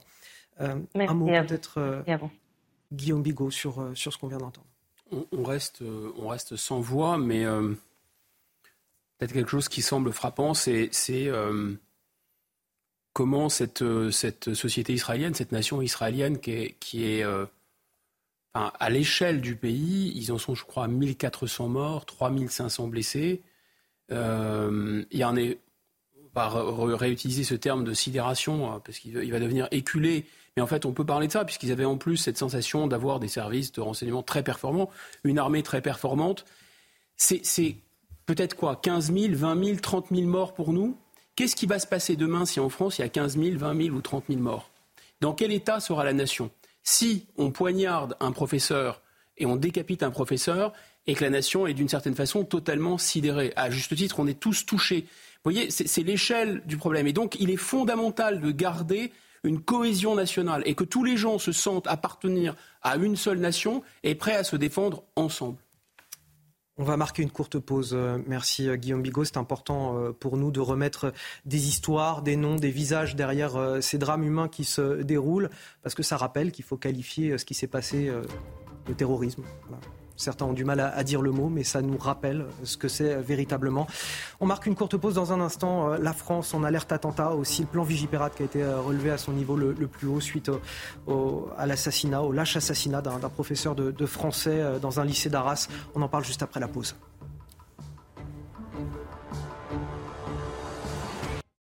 Réchauffez-vous le cœur. La météo avec la nouvelle technologie Core MCZ plus respectueuse de l'environnement. MCZ poêle et cheminée. 8 heures, la météo, Karine Durand dans la matinale de, de CNews avec le retour de température euh, automnale. Enfin, j'ai envie de dire. Un temps plus frais, plus humide et on part de vraiment très haut ces derniers jours. Regardez le relevé de température hier jusqu'à 32 degrés du côté d'Agen, 31 à Montluçon, avec des records qui ont été battus à nouveau pour un mois d'octobre du côté de Strasbourg et de Metz. Sur ces zones-là, on va perdre 10 à 14 degrés en l'espace d'une journée au cours des après-midi. Alors regardez l'évolution du temps euh, ce matin, un temps bien perturbé sur la moitié sud, globalement de la Nouvelle-Aquitaine, en passant par les régions centrales, les Alpes jusqu'en remontant vers la région Grand Est avec des pluies copieuses sur les Pyrénées mais aussi sur les Alpes du Nord, un ciel variable au nord-ouest, un ciel assez nuageux sur la Méditerranée mais ça va s'améliorer progressivement. Au cours de l'après-midi, on retrouve à nouveau ces pluies qui restent bloquées du côté du piémont pyrénéen avec parfois de forts cumuls, également des pluies parfois orageuses pour les Alpes du Nord, la Savoie, la Haute-Savoie, l'Ain ou encore l'Isère. Ça s'améliore franchement sur le nord-ouest, le bassin parisien et encore plus en Méditerranée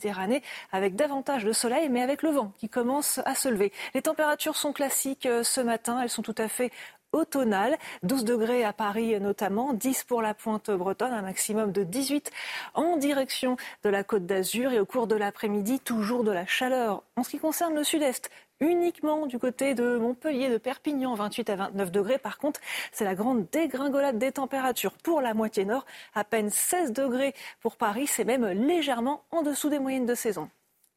Réchauffez-vous le cœur. La météo avec la nouvelle technologie Core MCZ plus respectueuse de l'environnement. MCZ, poêle et cheminée. À la une de votre journal de 8 heures, la France en alerte attentat. Le plan Vigipirate a été relevé à son niveau maximum jusqu'à 7000 soldats de la force Sentinelle déployés sur le territoire, selon l'Elysée, pour surveiller centres commerciaux, établissements publics, transports, pour protéger les Français au lendemain d'un assassinat terroriste. Dominique Bernard, professeur de lettres, poignardé au lycée Gambetta à Arras, quasiment trois ans, jour pour jour, après l'assassinat de Samuel Paty. L'assaillant Mohamed M, fiché S, était pourtant sous surveillance rapprochée. Ses communications étaient sur écoute, ses déplacements suivis. Il avait été interpellé puis relâché la veille de l'attaque. Originaire d'Ingouchi, une république de la Fédération russe, il était arrivé en France en 2008 à l'âge de 6 ans. On fera le point complet dans ce journal. Ce n'est que le début, prévient Benjamin Netanyahou, le Premier ministre israélien, une semaine après l'attaque terroriste du Hamas qui a fait 1300 morts en Israël. Tzal prépare une offensive terrestre. Des incursions au sol ont déjà eu lieu. On vient d'apprendre qu'un haut responsable militaire euh, du Hamas a été tué au cours des dernières 24 heures par l'armée de l'air israélienne. C'est ce qu'a vient d'annoncer un porte-parole euh, militaire. L'armée israélienne qui a également appelé les civils euh, de Gaza à évacuer vers le sud de l'enclave pour leur propre sécurité. On commence tout d'abord avec l'effroi et la stupeur à Arras, un professeur de français qui a donc été tué euh, par un individu fiché S au lycée euh, Gambetta. Il s'agit de Dominique Bernard, 57 ans, père de trois filles et mari d'une enseignante en anglais. On fait le point avec vous, euh, Tanguy Hamon. Expliquez-nous le déroulé des faits. Eh bien, hier, en fin de matinée, l'assaillant est arrivé devant le lycée Gambetta d'Arras. C'est devant ce lycée qu'il a frappé une première fois le professeur qui est décédé. Un autre professeur attendait de s'interposer. Il a été, lui, grièvement blessé par l'assaillant. L'assaillant ensuite est entré dans le lycée, est entré dans la cour d'école et un mouvement de panique s'est créé euh, puisque les, les, élèves étaient présents sur place et que l'alarme anti-intrusion a retenti. Deux personnes, deux agents du lycée sont intervenus. Ils ont tous les deux été également blessés par l'assaillant. Il y a donc un professeur tué et trois personnes blessées. Le suspect, on l'a pris, a attaqué au cri de Allah Akbar. Ensuite, il a tenté de prendre la fuite, mais les services de police l'ont interpellé en utilisant notamment leur taser à deux reprises. Il est désormais en garde à vue. Ce suspect est interrogé par les enquêteurs de la police judiciaire et de la DGSI. Au total, huit personnes ont été placées en garde à vue euh, dans cette enquête. Et les enquêteurs doivent euh, désormais, entre autres, permettre de déterminer quelles ont été les raisons du passage à l'acte, en sachant que Gérald Darmanin, hier soir, a indiqué qu'il y avait un lien avec ce qu'il se passe actuellement au Moyen-Orient à Israël. Merci euh, Tanguy. L'assaillant déjà connu des services de, police et de renseignement territoriaux, notamment Marine pour ses liens avec l'islam radical. Oui, arrivé en France avec sa famille depuis 2008, l'assaillant Mohamed M est né en Russie. Il avait été scolarisé dans le lycée dans lequel il a commis l'irréparable, son profil avec Juliette Sadat. Il vivait en France depuis l'âge de 5 ans. Mohamed M, 20 ans, possède la nationalité russe et des origines tchétchènes. Connu des services de sécurité intérieure pour sa radicalité islamiste, il était fiché S et placé sous surveillance par la DGSI. Ce jeudi, il avait été contrôlé par des agents sans qu'aucune infraction ne puisse lui être reprochée. 24 heures plus tard ce vendredi, il s'introduit au sein du lycée Gambetta d'Arras et assassine un enseignant à coups de couteau. Dans la foulée, son frère de 17 ans est arrêté devant un autre établissement scolaire. À l'été 2019, un troisième frère fait aussi parler de lui.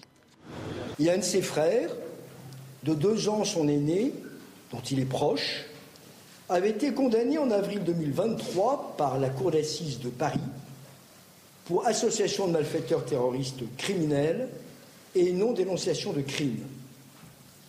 Ce même frère avait à nouveau été condamné en juin dernier pour apologie du terrorisme par le tribunal d'Arras. Il est à ce jour détenu. Mohamed M avait déposé une demande d'asile à ses 18 ans, demande refusée par l'OFPRA, puis en appel par la Cour nationale du droit d'asile. L'homme n'est par ailleurs pas expulsable du territoire français, étant arrivé en France avant l'âge de 13 ans. Et jeudi, la veille de son attaque, l'homme de 20 ans avait été contrôlé par la police. Aucune infraction ne pouvait lui être reprochée pour l'arrêter. Écoutez, Gérald Darmanin, il s'exprimait hier soir. La DGSI, la police nationale, a interpellé cette personne pour vérifier s'il n'y avait pas d'armes sur lui et également pour faire des techniques de renseignement plus intrusives, c'est-à-dire de regarder son téléphone et notamment les messageries cryptées. Donc il y avait une course contre la montre, mais aucune menace, aucune arme, euh, aucune indication. Et donc nous avons fait notre travail, je crois, extrêmement sérieusement à la DGSI. Tanguy Hamon, c'est un travail particulièrement euh, difficile que de pouvoir appréhender ce type d'individu quand rien finalement ne permet de le faire juridiquement. Exactement, on a appris que le suspect était donc connu des services de renseignement, il était même fiché euh, pour sa radicalité et sa dangerosité, il était dans le fichier FSPRT qui, je le rappelle, est là pour la prévention de la radicalisation à caractère terroriste. C'était un individu très suivi de la DGSI. On parle même d'un suivi actif depuis quelque temps. Il avait, on l'a déjà dit, été contrôlé jeudi, la veille de l'attaque, mais aucune infraction n'avait permis de l'interpeller. Il ne portait pas d'armes sur lui. Euh, par rapport à ces conversations téléphoniques ou ces messages qui ont été regardés par, les enquêteurs et qui ont été écoutés, là encore, rien n'a permis de faire penser aux agents qu'il allait passer à l'acte. Donc on est face à un profil dont on sait qu'il est radicalisé et avec un potentiel de dangerosité très élevé, mais pour les services de renseignement, il est très difficile de l'interpeller en amont puisque aucun signe ne montrait qu'il allait passer à l'acte jeudi. Et étant donné qu'il ne, ne, peut pas y avoir de policiers derrière toutes les personnes qui sont, qui sont surveillées, eh bien, puisque quand le passage à l'acte est soudain, comme euh, cela s'est produit malheureusement hier, eh bien, il, ne peut pas, il ne peut pas se passer grand-chose pour éviter ça. Alors pour ceux qui nous rejoignent, je vous présente mes invités autour de, cette table. Guillaume Bigot, bien sûr, politologue et éditorialiste. Euh, le général Bruno Clermont, notre consultant euh, défense. Et nous a rejoint Sacha Bellissa, responsable au Centre d'analyse du terrorisme Bonjour et merci d'être avec nous euh, ce matin. Une première question. Il y a quelque chose de, rageant à voir que cet individu était euh, hautement suivi et que finalement il a pu commettre euh, ces actes aujourd'hui. On, comprend que les forces de l'ordre ont fait ce qu'elles ont pu pour le surveiller et éviter cet acte. Malheureusement, ce n'a pas pu être fait. C'est difficilement entendable pour les Français. Ah, en fait, si vous voulez, la France fait face à, deux types de menaces différentes. elle, fait elle, a fait face pendant longtemps à euh, une menace venue de l'étranger. Aujourd'hui, on se rend compte que la menace a muté justement et on fait de plus en plus face à une menace euh, venue de l'intérieur.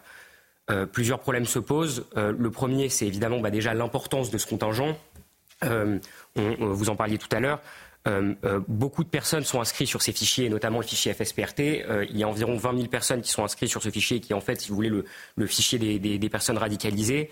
Gérald Darmanin rappelait hier que 5 000 personnes faisaient l'objet d'un suivi continu mais évidemment, ça exerce une pression considérable sur les services de renseignement qui sont euh, dépassés. Et euh, comme le disait Tanguy Hamon tout à l'heure, bah, c'est très compliqué en réalité de euh, poster des agents de renseignement devant les domiciles de, toutes ces personnes suivies, même si évidemment voilà, les, services travaillent d'arrache-pied et c'est un travail extrêmement compliqué.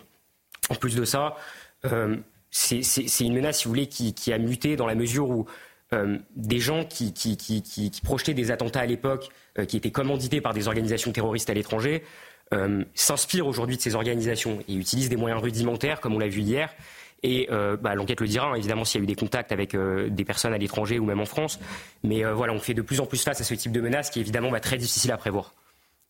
On est en direct avec Maxime Repère. Bonjour, vous êtes vice-président du, du, SNALC, vous représentez les, les, lycées et les collèges. Merci d'être avec nous ce matin. Vous avez une, euh, réunion euh, hier. Euh, les syndicats ont été réunis. Est-ce que c'est de nature à vous rassurer? Est-ce que vous avez peur aujourd'hui, ou plus peur en tout cas qu'avant? Cette réunion d'hier était indispensable. Et on a remercié d'ailleurs le ministre pour l'avoir organisée si rapidement, eu égard au, drame qui s'est déroulé. oui, il y a des inquiétudes, je ne vais pas vous mentir, une forte inquiétude même. Maintenant, je me dis, que la peur ne doit pas gouverner les esprits, c'est-à-dire que euh, la, peur ne doit pas nous faire reculer. Euh, notre engagement euh, est, ce qu'il est et il ne doit pas être rabaissé par, par une peur qui, qui nous paralyserait. Donc, Bien sûr, bien sûr, je suis inquiet. Nous sommes très inquiets. Hein. Le, je pense que l'ensemble des professeurs euh, est encore sous le choc. Enfin, je, dirais même au-delà de la communauté éducative est sous le choc. Et euh, effectivement, nous, sommes dans une situation de, de stress, de tension. Euh, pour autant, voilà, il faut essayer de d'améliorer les choses, notamment en, matière de politique euh, de sécurité. Vous nous dites la peur ne doit pas nous faire reculer. Euh, est-ce que ça veut dire qu'on ne doit pas avoir peur euh, pour nos enfants qui sont euh, à l'école aujourd'hui? Ils sont en sécurité quand ils sont dans nos écoles? Et puis, deuxièmement, quand on dit on ne doit pas reculer face à la peur, est-ce qu'on peut continuer? Est-ce que les professeurs d'histoire vont pouvoir continuer à enseigner, selon vous, sereinement les questions de citoyenneté et de laïcité aujourd'hui dans les écoles sans se dire que peut-être dans quelques années, un de leurs élèves qui est dans leur classe aujourd'hui reviendra pour les tuer Nous sommes des professionnels. Je suis moi-même professeur d'histoire-géographie. Euh, en dépit de ce qui s'est passé avec Samuel Paty et euh, ce qui a pu se passer hier, euh, je veux dire, je ne vais pas pour autant m'auto-censurer ou arrêter d'enseigner les principes fondamentaux de notre République et les valeurs fondamentales comme la liberté d'expression ou la laïcité ou, toutes les formes de liberté. Voilà, je ne vais pas m'arrêter du jour au lendemain à cause de ça. Maintenant, maintenant, euh, ce serait mentir que de dire qu'il euh, n'y a pas euh, d'inquiétude. Voilà, et que je ne peux pas être 100% serein, tout comme on peut se dire aujourd'hui d'ailleurs que personne n'est 100% en sécurité dans les établissements scolaires. un enseignant qui part travailler le matin garde à l'esprit le fait que deux personnes en trois ans ont été tués parce qu'ils étaient profs. Euh, et quand un parent dépose son enfant euh, le matin à l'école, au collège ou au lycée, eh bien, il garde quand même à l'esprit que euh, voilà, il, y a eu des drames qui se sont déroulés avant, des drames qui se déroulent de nos jours et probablement à venir. Donc voilà, mais pour autant, il faut il faut continuer notre notre travail. Mais nous attendons énormément du gouvernement. Le SNALC attend énormément de son ministère et du gouvernement une politique efficace en matière de sécurité. Voilà, il y, a trop de choses à faire et euh, le, chantier est vaste, mais il faut, il faut s'y atteler. Merci euh, Maxime Repère, vice-président du SNALC, d'avoir témoigné sur notre antenne euh, ce matin. Un mot peut-être, Guillaume Bigot, quand le ministre de l'Éducation nationale dit hier la peur n'a pas sa place à, à l'école. Là aussi, j'ai envie de vous dire, est-ce que c'est quelque chose d'entendable? Non, mais ce sont des, ce sont des méthodes quoi D'abord, c'est vrai que beaucoup d'enseignants sont très courageux. Euh, les enseignants qui se sont interposés, d'ailleurs les agents euh, de, de, l'école avec des chaises, etc. Enfin, ces gens sont héroïques. On doit. On peut saluer leur courage à bien tous, sûr, évidemment. Il le faut, et, beaucoup d'enseignants vont euh, la peur au ventre, etc. C'est pas partout. Il faut pas noircir le tableau, mais il y a des zones dans lesquelles il y a des concentrations, maintenant des ghettos quasiment religieux en France, dans certaines régions, dans certaines communes, pardon, euh, vous avez 70-80% de gens qui appartiennent à la religion musulmane, qui malheureusement sont travaillés euh, par un islamisme militant, qui tient les quartiers, etc. Donc ça fait déjà longtemps que cette glissade a eu lieu. Et face à ça, le problème, c'est que nous vivons notre, notre identité, pour parler, voilà, notre, nos valeurs, parce que les valeurs, identité sont des mots très importants, la laïcité, en fait, comme des arbres creux, c'est-à-dire qu'il n'y a plus de sève dedans. Et on le voit avec cette question, par exemple, du droit d'asile. Le droit d'asile, c'était pour les combattants de la liberté. Maintenant, le droit d'asile, c'est une pure coquille vide, si vous voulez. C'est un, c'est une règle qui peut être utilisée contre nous. Donc, bien sûr qu'il euh, y a plus de, d'une certaine façon, il faudrait qu'on ait un contenu positif, qu'on ne soit pas seulement en défense, euh, en, seulement en disant ah mais tout le monde, finalement, soyons tolérants, ouverts. Non, mais qu'est-ce que nous nous avons à proposer? Qu'est-ce que la République française a à proposer aux jeunes générations Quel récit héroïque, quelle identification possible, quelle fierté collective possible, quel sens, quelle affectio societatis, pour utiliser un terme latin le problème, c'est que nous n'avons plus que des droits de l'homme universels à l'échelle mondiale dans un espèce de supermarché qui s'appelle l'Europe. Donc évidemment, ils rentrent, si vous voulez, comme dans du beurre. Alors, avant de donner la parole au général Bruno Clermont, le rappel de l'actualité à 8h15, Marine Sabour. Le décès de Dominique Bernard Arras dans le lycée Gambetta. Ce professeur de français a été poignardé hier par un individu de 20 ans fiché S alors qu'il tentait de l'arrêter. Deux autres personnes, un professeur et un agent d'entretien, ont été blessés. L'enseignant, lui, était âgé de 57 ans. Il était père de trois filles et mari d'une enseignante en anglais.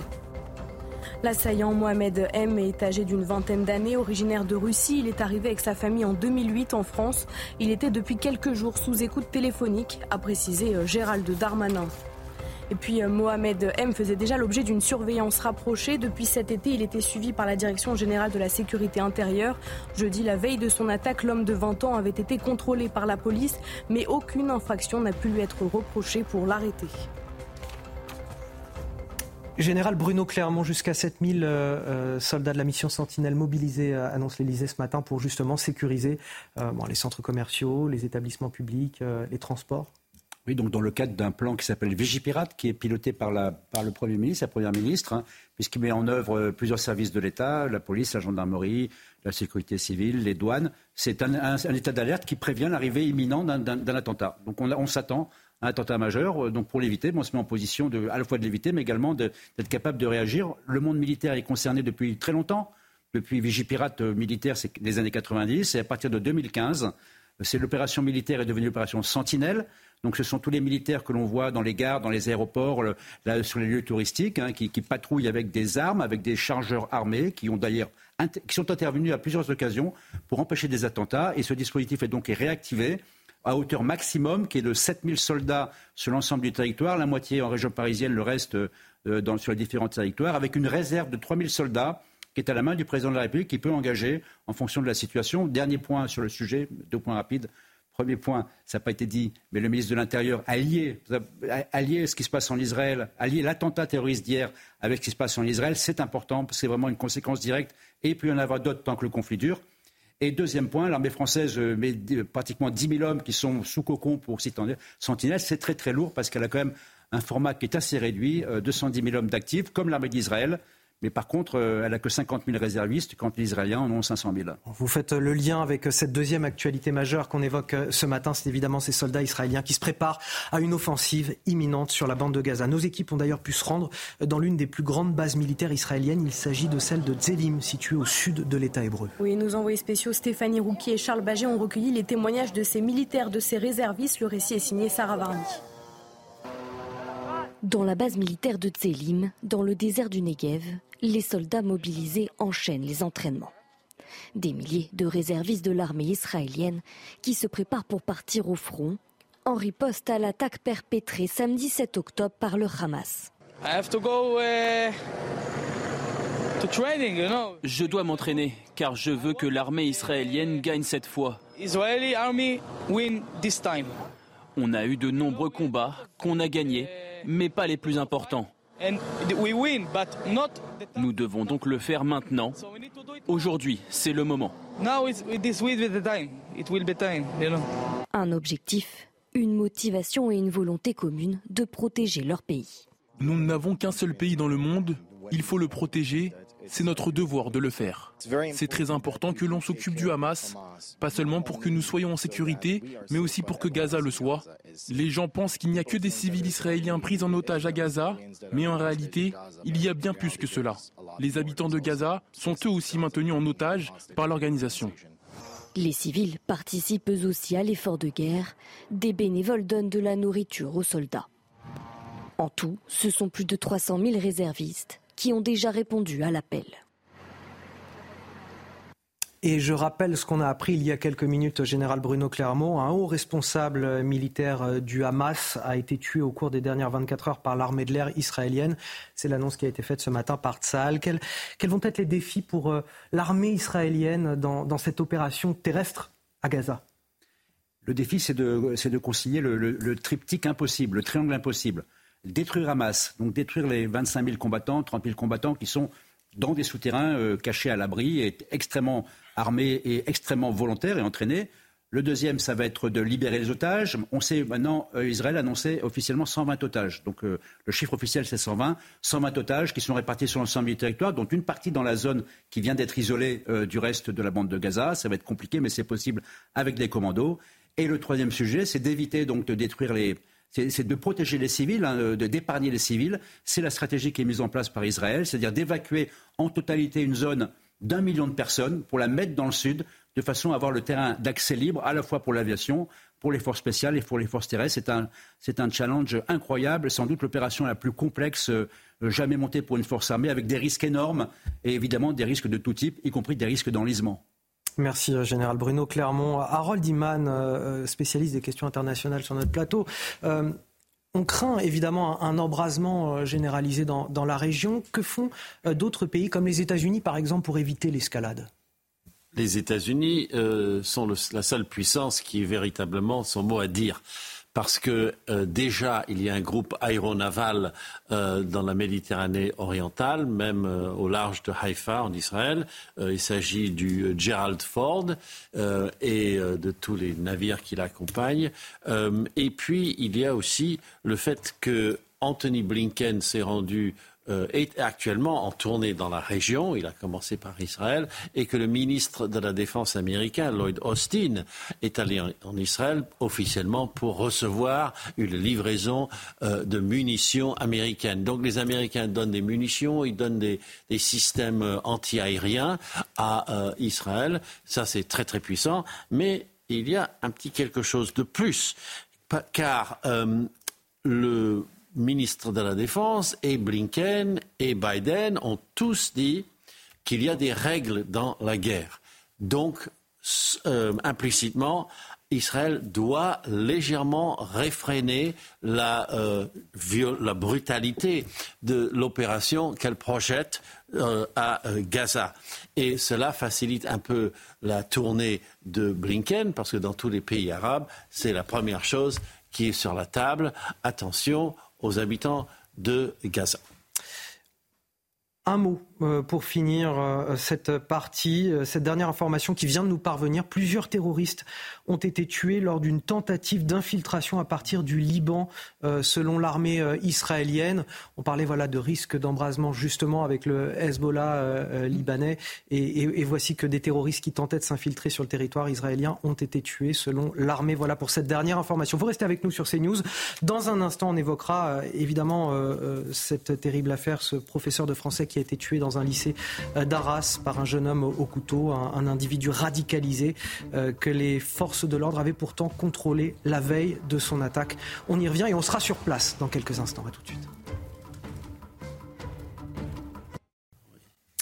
8h29 sur CNews de retour dans la matinale week-end. Dernière ligne droite avec mes invités pour commenter cette lourde actualité. Guillaume Bigot, éditorialiste. Harold Iman, notre spécialiste des questions internationales. Sacha Bellissa, responsable au Centre d'analyse du terrorisme qui est avec nous. Et également Tanguy Hamon du service police-justice de CNews. Et le général Bruno Clermont, notre consultant défense. Voici les titres de votre journal de 8h30 à la une. Trois ans, quasiment jour pour jour après l'assassinat de Samuel Paty. La France à nouveau frappée par la barbarie terroriste Dominique Bernard était professeur de lettres. Il a été poignardé à mort par un individu radicalisé dans un lycée d'Arras ce vendredi. Un lycée qui restera malgré tout ouvert aujourd'hui. C'est ce qu'a annoncé le maire de la ville. Et nous sommes sur place avec nos envoyés spéciaux. Gabriel Attal, ministre de l'Éducation, et Gérald Darmanin, ministre de l'Intérieur, ont immédiatement euh, demandé de relever les mesures de sécurité aux abords des écoles, des collèges, des lycées. Le plan Vigipirate a également été relevé à son euh, niveau maximum avec 7000 euh, soldats de la force Sentinelle qui pourront être déployés dans les prochaines heures selon l'Elysée. Peut-on mettre une voiture de police, de militaires devant chaque établissement? L'école peut-elle redevenir un sanctuaire pour nos élèves? Sont-ils encore en sécurité dans nos établissements Voici quelques-unes des questions qui seront posées sur ce plateau. Et puis bien sûr la vie qui reste comme suspendue en Israël, suspendue aux, alertes, suspendue au sort des 120 euh, otages, suspendue à l'intervention militaire de Tzal dans la bande de Gaza. Une semaine après euh, l'attaque terroriste du Hamas, vous entendrez euh, les témoignages ce matin d'Israéliens sur place donc la France endeuillée. Il s'appelait Dominique Bernard, il avait 57 ans, il était père de trois filles, mari d'une enseignante en anglais, un professeur de, français qui a été tué par un individu fiché S au lycée euh, Gambetta, tué par un, individu de 20 ans. Euh, l'assaillant a, selon les témoins sur place, crié la Akbar au moment des faits. Oui, deux autres personnes, un professeur de sport et un agent d'entretien, ont été grièvement blessés. Nous retrouvons sur place Augustin Donadieu et Pierre Emco. Augustin, le maire d'Arras et le proviseur du groupe scolaire ont décidé de laisser ouvert l'état et maintenir les cours ce matin. Oui, tout à fait. Une décision saluée par le président de la République qui était en déplacement hier ici, à cet endroit où je me trouve accompagné de Gérald Darmanin, le ministre de l'Intérieur, et Gabriel Attal, le, ministre de l'Éducation nationale. Ici, les élèves sont choqués. C'était l'effroi, l'horreur. Et regardez, on va vous montrer avec Pierre Emco. C'est ici que la scène effroyable s'est déroulée juste devant ce lycée euh, Gambetta à l'intercours aux alentours de 11 heures lorsque cet individu, ce Tchétchène de 20 ans, s'est présenté pour pour pénétrer dans l'établissement. Et ce euh, pauvre professeur de français qui, en voulant s'interposer, s'est pris un coup de couteau à la gorge. Certains élèves ont été témoins de la scène. Ils ont euh, consulté la cellule évidemment psychologique euh, mise à leur disposition tout ce week-end jusqu'à la semaine prochaine. Et ce matin, quelques-unes de ces personnes, quelques habitants viennent se recueillir puisque c'était important pour eux. D'ailleurs, je vous, propose d'en écouter un qui s'appelle Ethan. On l'a rencontré tout à l'heure. J'avais du mal à y croire, mais bon, quand j'ai vu, j'ai appris ça par le groupe Snapchat de ma classe et sur le coup, sur le coup enfin, je mesurais pas vraiment la chose et quand et quand je l'ai et quand j'ai vu euh, que c'était vraiment vrai, voilà, ça m'a touché, j'étais choqué. Enfin, j'ai pas d'autres mots pour euh, définir euh, ce que j'ai ressenti. Voilà, vous l'avez entendu, c'est un, choc pour tout le monde, les professeurs, les élèves, les parents, les habitants de cette ville, puisque même le quotidien de ces habitants est totalement euh, chamboulé. Il y a une très forte euh, présence policière dans la ville d'Arras. Euh, cette nuit, ce matin, on l'a constaté avec Pierre Emco. Et ce matin, et depuis quelques minutes maintenant, on observe l'arrivée du corps enseignant qui pénètre dans l'établissement très rapidement en essayant de se cacher des caméras. Ils ont tous la mine évidemment très fermée, très triste ça va être encore une journée très compliquée pour eux aujourd'hui. Augustin Donadieu en direct du lycée Gambetta à Arras dans le Pas-de-Calais avec les images de, Pierre M. Commercia. À tous les deux, vous l'avez dit, Augustin Donadieu, des, élèves qui ont assisté à, cette scène et ces images resteront évidemment gravées euh, dans leur mémoire. Oui, cachées euh, depuis leur salle de classe, certains ont vu, certains ont entendu l'assaillant de 20 ans muni de deux couteaux. Écoutez Jade, l'une de ces élèves présente au moment des faits. Il y a des enfants qui passaient dans la cour à ce moment-là et euh, pour aller euh, certainement à la cantine, ils filmaient la scène et en fait, euh, bah, ils étaient clairement en train de voir la scène du, du, du terroriste avec le couteau et qui est en train de pousser quelqu'un. Et il y avait des élèves qui passaient à côté, mais ils les regardaient pas. En fait, ils voulaient vraiment se, se venger sur des adultes. Le truc que je comprends pas, c'est bah, pourquoi un prof d'histoire Est-ce que c'est pour reproduire ce qui s'est passé il y a trois ans? Parce que franchement, c'est bête, quoi. L'assaillant qui était euh, déjà connu des renseignements territoriaux, notamment pour ses liens avec l'islam radical. Oui, Mohamed M, 20 ans, est arrivé de Russie avec sa famille en France en 2008. Il avait été scolarisé dans le lycée dans lequel il a commis l'irréparable. Guillamon, qu'est-ce qu'on sait de lui euh, concrètement? Eh bien, Mohamed M, âgé de 20 ans, comme vous l'avez dit, est originaire du Caucase, de la République d'Ingouchi précisément. Il est arrivé en France avec sa famille en 2008. Il était très jeune, âgé de 5-6 ans. Sa famille avait fait l'objet d'une procédure d'expulsion en 2014, mais celle-ci n'était pas allée à son terme. Seul son père avait été expulsé de France.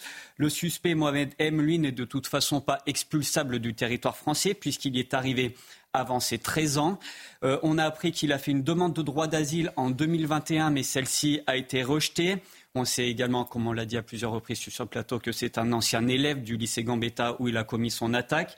On sait aussi qu'il était surveillé par la DGSI depuis quelque temps. Il était fiché au fichier FSPRT euh, qui, euh, qui, comprend les personnes radicalisées et qui présentent une menace terroriste. Et enfin, un dernier point assez important sur son profil. On sait qu'il a un grand frère qui est en prison actuellement pour une affaire de projet d'attentat déjoué et pour apologie du terrorisme. Merci euh, Tanguy. On est sur ce plateau avec euh, Sacha Bellissa, responsable au Centre d'analyse du, terrorisme. Ça nous rappelle cette histoire que euh, malgré la chute de Daesh, on a des, groupes terroristes qui se sont reconstitués, qui commencent à se reconstituer et qui ont une influence aussi sur notre territoire, participant aussi à ce djihadisme d'atmosphère dont on parle souvent. Bah, c'est ce, dont on parlait tout à l'heure. Il y a évidemment cette menace endogène, donc propre au territoire français, mais il ne faut évidemment pas oublier que ces organisations terroristes, euh, depuis la chute euh, de l'État islamique en, Syrie et en Irak, en réalité se recomposent aujourd'hui. aujourd'hui, on parle beaucoup de l'organisation terroriste du, Hamas au Proche-Orient, mais il y a d'autres organisations terroristes qui, persistent et qui sont justement en train de, recomposer leurs moyens. je pense notamment à, à l'État islamique et Al-Qaïda qui aujourd'hui en Afghanistan se sont servis justement de l'arrivée du régime taliban en 2021 pour en réalité faire venir des, combattants sur zone. Et même si ces organisations sommeillent en partie aujourd'hui, on voit qu'elles rétablissent des capacités de projection. Et on a, pu constater notamment ces dernières années qu'une quinzaine d'attentats avaient été projetés depuis la zone afghane, notamment en France et en Belgique. On en parle assez peu en réalité, mais euh, évidemment, voilà, cette, menace persiste. Et euh, donc voilà, on est attaqué sur deux fronts, euh, depuis l'étranger, mais également sur le sol français. Guillaume Bigot. Oui, il faut revenir quand même un instant sur ces fratries, parce qu'il y a souvent des fratries, il y a souvent des blocs familiaux. on l'a vu avec les frères Klein, on l'a vu avec Anzorov, on le revoit encore avec cette, cet agresseur-là. Et il y a plusieurs scandales derrière. Hein. Il y a vraiment un scandale politique dont personne ne parle. Mais enfin, le directeur de cabinet d'Emmanuel Macron était à l'époque le préfet. Il est intervenu, préfet de d'Ille-et-Vilaine, au moment où il y a eu euh, l'arrêté d'expulsion en 2014. Il est intervenu pour qu'il n'y ait pas cette expulsion. Euh, le, Monsieur Valls, ce cabinet d'Emmanuel Valls, alors Premier ministre, est intervenu également, ministre de l'Intérieur, pardon, à ce moment-là. Donc ça, il faudrait quand même un moment qu'on tire les fils et qu'on demande peut-être euh, des comptes là-dessus. Ça, c'est le scandale politique. Le scandale juridique, on entend que parce qu'il est rentré avant l'âge de 13 ans en France, on peut donc mettre la sécurité des Français en danger. Ce qui veut dire concrètement que il faut, on n'a pas, on n'a pas fait bouger les curseurs juridiques sur ce sujet. Alors, depuis 2017, la législation a quand même c'est un, peu musclé pour lutter contre le terrorisme, mais là, ça n'a pas de sens. Si quelqu'un présente un danger manifeste, il est dans le haut du spectre, et parce qu'il est rentré avant 13 ans, ce qui veut dire que les autorités, en fait, ont davantage peur de la Cour européenne des droits de l'homme ou des juges qu'ils n'ont peur de ce genre d'individus à couteau qui sont capables de tuer des professeurs. Et il y a un scandale opérationnel. Pourquoi? Parce qu'il y a des, beaucoup, beaucoup, beaucoup trop de monde déjà à surveiller. Pourquoi? Se paye-t-on le luxe de surveiller en plus des gens qui sont, qui sont des étrangers, qui n'ont rien à faire là, qui n'auraient jamais dû rentrer et qui devraient sortir très rapidement. Sacha Bellissa. Moi, j'aimerais euh, prolonger le, raisonnement de, le raisonnement pertinent de Guillaume Bigot euh, de tout à l'heure. Euh, il y a effectivement, c'est indéniable, une part non négligeable de, de l'immigration qui ne s'agrège plus à l'identité française. Et en fait, si vous voulez, le lien entre djihad et immigration, s'explique avec un raisonnement en réalité assez simple. Euh, le, djihadisme se nourrit d'une chose euh, en France, c'est euh, l'islamisme. L'islamisme lui-même se nourrit d'une autre chose qui est le communautarisme. Et le communautarisme trouve sa source dans quoi? Dans une immigration de masse. En fait, si vous voulez, à partir du moment où les gens, à partir du moment où les gens ne s'assimilent plus en France et ne s'agrègent plus à l'identité française, il y a un risque qu'ils se communautarisent, ensuite qu'ils s'islamisent, et enfin, il y a un risque de passage à l'acte djihadiste. En attendant, euh, l'Elysée a annoncé le déploiement de, de 7000 soldats de la force Sentinelle partout sur le territoire, et notamment pour assurer la sécurité devant les établissements euh, scolaires. Hier, le maire d'Arras souhaitait une solution plus pérenne. Je vous propose de l'écouter. Vous imaginez sérieusement euh, que l'on puisse mettre des, policiers ou une garde particulière devant chaque établissement scolaire? Non, je pense que notre pays a besoin de vivre une vie euh, normal. Il faut qu'on tienne compte de ces faits, en fait, euh, peut-être pour renforcer encore euh, des conditions d'accès de sécurité. mais il ne faut pas, en fait, uniquement faire des commentaires à chaud. Je pense qu'il faut être capable, en fait, de prendre le temps là, de, des prochaines heures, des prochains jours, pour peut-être qu'avec les autorités ici et ailleurs, hein, des, modalités en fait puissent être mises en œuvre. Voilà. Et nous sommes en direct avec Benoît Barret, conseiller spécial euh, Alliance, syndicat de police. Merci d'être avec nous euh, ce matin. Euh, la France est donc passée en, urgence attentat depuis hier. Ça veut dire que des forces de sécurité, les forces de l'ordre sont sollicitées encore davantage. concrètement, vous allez faire quoi de plus? Des rondes supplémentaires près des écoles, des bâtiments publics, des lieux touristiques, des transports en commun? Qu'est-ce qui va se passer pour vous concrètement, pour la police? Alors déjà, ce, niveau est le plus haut niveau euh, de, mise en surveillance euh, sur notre territoire national. Ce que ça veut dire déjà, c'est qu'on va être aidé euh, par, les, par les militaires. Vous l'avez largement évoqué sur votre antenne, les militaires de l'opération Sentinelle bah, ce qui veut dire effectivement, vous l'avez dit, c'est que les collègues vont être encore plus déployés, il y aura encore plus de rondes euh, dynamiques autour de lieux, des lieux commerciaux, des lieux où il y a beaucoup de, masse du public, aussi euh, autour du lycée. Évidemment, ça va demander une nouvelle fois encore euh, des efforts aux policiers qui, sortent d'émeutes, qui sont en pleine Coupe du Monde du rugby. Mais envie de vous dire, les policiers sont là, ils sont debout, ils vont répondre présent, car ce sont des, des policiers comme les gendarmes comme toutes les forces intérieures, sont là pour le public. pour les gens, pour que tout le monde puisse être en sécurité. Et puis, vous savez, depuis tout à l'heure, j'écoute votre antenne et, tout le monde réclame plus de sécurité. Bien, ils ont bien raison de réclamer plus de sécurité. Parce que aujourd'hui, euh, je crois que la prise de conscience euh, doit être faite. Elle doit être faite par toutes euh, ces personnes qui viennent à chaque fois qu'il y a un projet de loi gouvernemental ou des propositions de loi pour permettre aux forces de sécurité d'avoir plus de pouvoir, plus de, poids plus de possibilités juridiques de pouvoir intervenir en un mot de le faire, eh bien, il y a toujours des personnes qui vont crier euh, aux lois euh, liberticides. Je veux dire, aujourd'hui, les policiers, on sait qu'ils ont euh, le soutien plein et entier de la population. Je veux dire, lorsqu'on entend tous ces gens qui nous critiquent, lorsqu'on entend des personnes qui se disent, mais regardez, ils ont trop de pouvoir, et ça, ce n'est plus acceptable. Donc, la conclusion de tout ça, c'est que oui, les policiers seront là, évidemment qu'ils seront là, comme toujours. Et par contre, ce qu'on a besoin, en effet, c'est que ce terrible drame, l'effroi que traverse l'ensemble de notre pays, effectivement, il faut que cela permette en tout cas d'améliorer et de muscler encore plus euh, les lois et règlements de notre pays pour faire face, pour faire face à un danger euh, qui est terrible et qui peut frapper, on l'a vu, à tout moment. Et, justement, ce danger, il frappe souvent euh, des agents publics. Ceux qui représentent l'État, ce sont les professeurs, mais ce sont aussi les forces de l'ordre. On pense à, l'attentat de Magnanville, dont le procès se tient en ce moment. Est-ce que vous craignez euh, d'être à nouveau et toujours plus des, des cibles? Est-ce que vous avez peur, quelque part, de cette menace terroriste? Alors, très clairement, les policiers ont pris malheureusement l'habitude d'être des cibles, on se rend bien compte que l'agression des forces de l'ordre est quotidienne, extrêmement plus, de plus en plus violente, 12 500 collègues blessés par an. On se rend bien compte que oui, évidemment, les symboles de l'État, euh, les plus importants, en tout cas, ce sont bien euh, au niveau de l'autorité de l'État, ce sont évidemment les policiers, mais j'ai envie de vous dire, tous les services publics sont visés, malheureusement, tous les services publics. Vous savez, je pense à cette, euh, aussi au drame à Pôle emploi, je pense aux, professeurs, je pense à, à tout ces personnes qui représentent l'État, mais bien sûr que les policiers euh, sont extrêmement visés. Vous me demandez si les policiers ont peur. Les policiers sont des personnes extrêmement professionnelles, engagées. Lorsque vous voyez euh, à Arras, en l'espace de 4 minutes, des agents de police secours, du GSP, qui interviennent en moins de 4 minutes et qui ne font pas usage de armes, qui vont au contact d'individus armés, qui vient de tuer lâchement une personne. Et lorsque j'entends une nouvelle fois des personnes dire que les policiers sont des cow-boys et qu'ils seraient prêts à tirer à tout et à va, voire quelquefois les désarmer, eh bien ces personnes, j'aimerais bien les entendre. J'aimerais bien entendre ces personnes qui puissent me dire une nouvelle fois qu'il faut désarmer la police nationale. On entend votre message, Benoît Barret.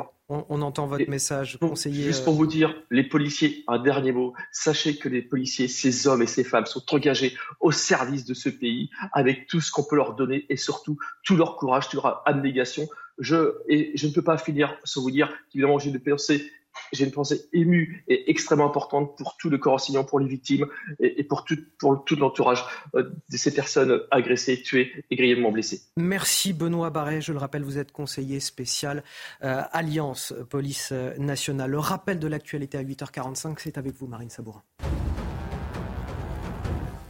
L'offensive terrestre d'Israël est imminente dans la bande de Gaza, une annonce confirmée par le chargé d'Israël en France sur notre antenne hier, presque une semaine après l'attaque surprise du Hamas contre Israël. L'armée de l'État hébreu se prépare à des représailles massives dans la bande de Gaza. Israël appelle les habitants du nord de la bande de Gaza à fuir vers le sud pour leur propre sécurité. Et cette offensive militaire israélienne se précise toute la nuit. Les soldats israéliens ont riposté par des frappes intensives sur la bande de Gaza. Ce n'est que le début des opérations israéliennes à Gaza, a prévenu hier le Premier ministre israélien Benjamin Netanyahou. Et puis à la frontière euh, entre le Liban et Israël, de nombreux échanges de tirs ont retenti hier. Les soldats israéliens affirment avoir frappé cette nuit une cible du Hezbollah dans le sud du Liban en réponse à l'infiltration d'objets aériens non identifiés et à des tirs sur un drone de l'armée de l'air. Dans ces échanges de tirs, un journaliste de l'agence Reuters a été tué et six autres journalistes de l'AFP, Reuters et Al Jazeera ont été euh, blessés hier. Cela fait donc tout juste une semaine qu'Israël a été attaqué par les terroristes du Hamas. Samedi dernier, les Israéliens ont été réveillés par des bruits de sirènes, des explosions alors que le jour se levait à peine, plongeant en quelques heures toute une région dans la guerre. Oui, ce jour-là, les hommes du Hamas ont envahi Israël par l'air, la terre et la mer à l'occasion d'une attaque d'une ampleur inédite. Retour sur cette journée qui a plongé les Israéliens dans l'horreur avec euh, Mathieu Devez. Vers 6h30 du matin, les premières roquettes sont tirées sur Israël depuis la bande de Gaza. Le début de l'attaque surprise et massive du Hamas. Très vite, les sirènes d'alerte retentissent dans le centre et le sud du territoire israélien. Ses habitants, ici une femme et deux enfants, tentent de se mettre à l'abri avec l'aide de deux policiers. Au même moment, à l'est, des milices armées percent la frontière entre la bande de Gaza et Israël. Sur ces images de propagande, certains terroristes passent même par les airs. Des attaques coordonnées et inédites lancées par le Hamas. Il s'en prend aux forces de sécurité. Ici, c'est un militaire israélien qui est extrait de force de son char. Les civils sont aussi visés, massacrés ou pris en otage. C'est le cas de cette femme blessée, emmenée par des hommes armés. À 5 km de la frontière avec la bande de Gaza, tôt le matin, des milliers de jeunes participent à un festival de musique. Soudain, le rythme de la techno cède place aux explosions et coups de feu. Un moment de fête devenu une matinée d'effroi. Dans les heures qui suivent, au moins 270 personnes seront tuées par les terroristes. Dans l'urgence, le Premier ministre israélien convoque son cabinet de sécurité. Depuis ce matin, l'État d'Israël est en guerre. Notre premier objectif est d'éliminer les forces hostiles qui se sont infiltrées sur notre territoire, mais aussi de rétablir la sécurité et la tranquillité dans les communautés qui ont été attaquées. Le Hamas sème le chaos sur son passage, et notamment dans différents kibbutz, des exploitations agricoles où des centaines de cadavres jonchent les sols. La riposte israélienne est quasi immédiate. Des frappes massives ciblent plusieurs immeubles de la bande de Gaza et se prolongent la nuit tombée.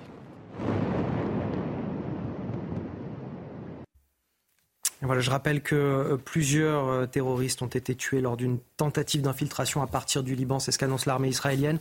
On apprend également ce matin qu'un haut responsable militaire du Hamas a été euh, tué là aussi par l'armée israélienne. Nous sommes en direct avec Doron Journeau, le père de, de Karine Journeau. Bonjour. Bonjour. Karine est franco-israélienne, je le rappelle, elle a 24 ans. Elle était partie euh, danser, comme vous le disiez euh, hier à la télévision, simplement partie euh, danser à ce fameux festival techno près de, la frontière avec Gaza. Et depuis ce festival, Doron, vous n'avez plus de nouvelles de votre fille. Est-ce que euh, là, vous avez eu euh, des informations? Est-ce que euh, le gouvernement, les autorités israéliennes vous ont donné des informations sur votre fille? Est-ce que vous, de votre côté, vous avez eu des signes de vie? Non. bonjour, monsieur. depuis sept jours, on ne sait pas rien du tout. Si elle est, morte ou si elle est chez les Hamas à Gaza, on ne sait pas rien du tout. Il n'y a pas rien. Il n'y a, pas, a pas rien du tout. On ne sait pas. Quel est le message, Doron, que vous voulez faire passer aujourd'hui? Qu'est-ce que vous attendez de la France, d'Israël, peut-être de la communauté internationale? Je veux un message que ma fille, elle, est vivée et elle va retourner à la maison. J'espère, j'espère qu'elle est vivée. Qu'est-ce qui vous fait, euh, Doron, qu'est-ce qui vous fait tenir euh, aujourd'hui, tenir debout depuis une semaine? Vous avez vécu une semaine euh, horrible. Qu'est-ce qui vous aide à, tenir le coup? On ne sait pas, on sait pas ce qu'on va faire, on ne sait pas. Quel est le message que vous avez envie de passer à votre fille, si elle, si elle pouvait aujourd'hui vous entendre ben, quel message Karine, toute la famille, papa, maman, on t'attend. Je vais, je, vais te, je vais te voir à la maison. Quel, est le dernier message que vous avez reçu de votre fille, Karine? Elle a, elle a marqué Papa, maman, si je ne retourne pas à la maison, je vais te dire que je t'aime beaucoup, et c'est tout. Merci euh, Doron Journeau, merci infiniment d'accepter de témoigner sur notre antenne. C'est important euh, de relayer aujourd'hui vos histoires à tous, à toutes les familles d'otages. On le rappelle, 120 otages euh, sont détenus par le Hamas et c'est important de rappeler cette histoire, celle de Karine. Aujourd'hui, elle a 24 ans. vous n'avez plus de nouvelles d'elle et, et, voilà, on se doit aussi dans notre métier de relayer ces appels à l'aide de famille. Merci d'avoir accepté de témoigner ce matin sur notre antenne sur, sur CNews. On arrive à la fin de, notre émission l'émission. merci à tous de nous avoir suivis. Merci à mes invités qui sont venus décrypter avec moi l'actualité. Guillaume Bigot, Harold Iman pour l'actualité internationale, Sacha Bellissa, responsable au Centre d'analyse du, terrorisme, Tanguy Hamon du service police-justice de CNews, Général Bruno Clermont, notre consultant défense. Vous restez avec nous. L'information continue sur CNews. Ces deux actualités évidemment majeures que l'on traverse. Ce professeur lâchement assassiné par un, terroriste, on peut le dire, à Arras. Et puis cette offensive imminente d'Israël dans la bande de Gaza. Vous suivez ça avec Elliot Deval dans un instant. C'est l'heure des pros.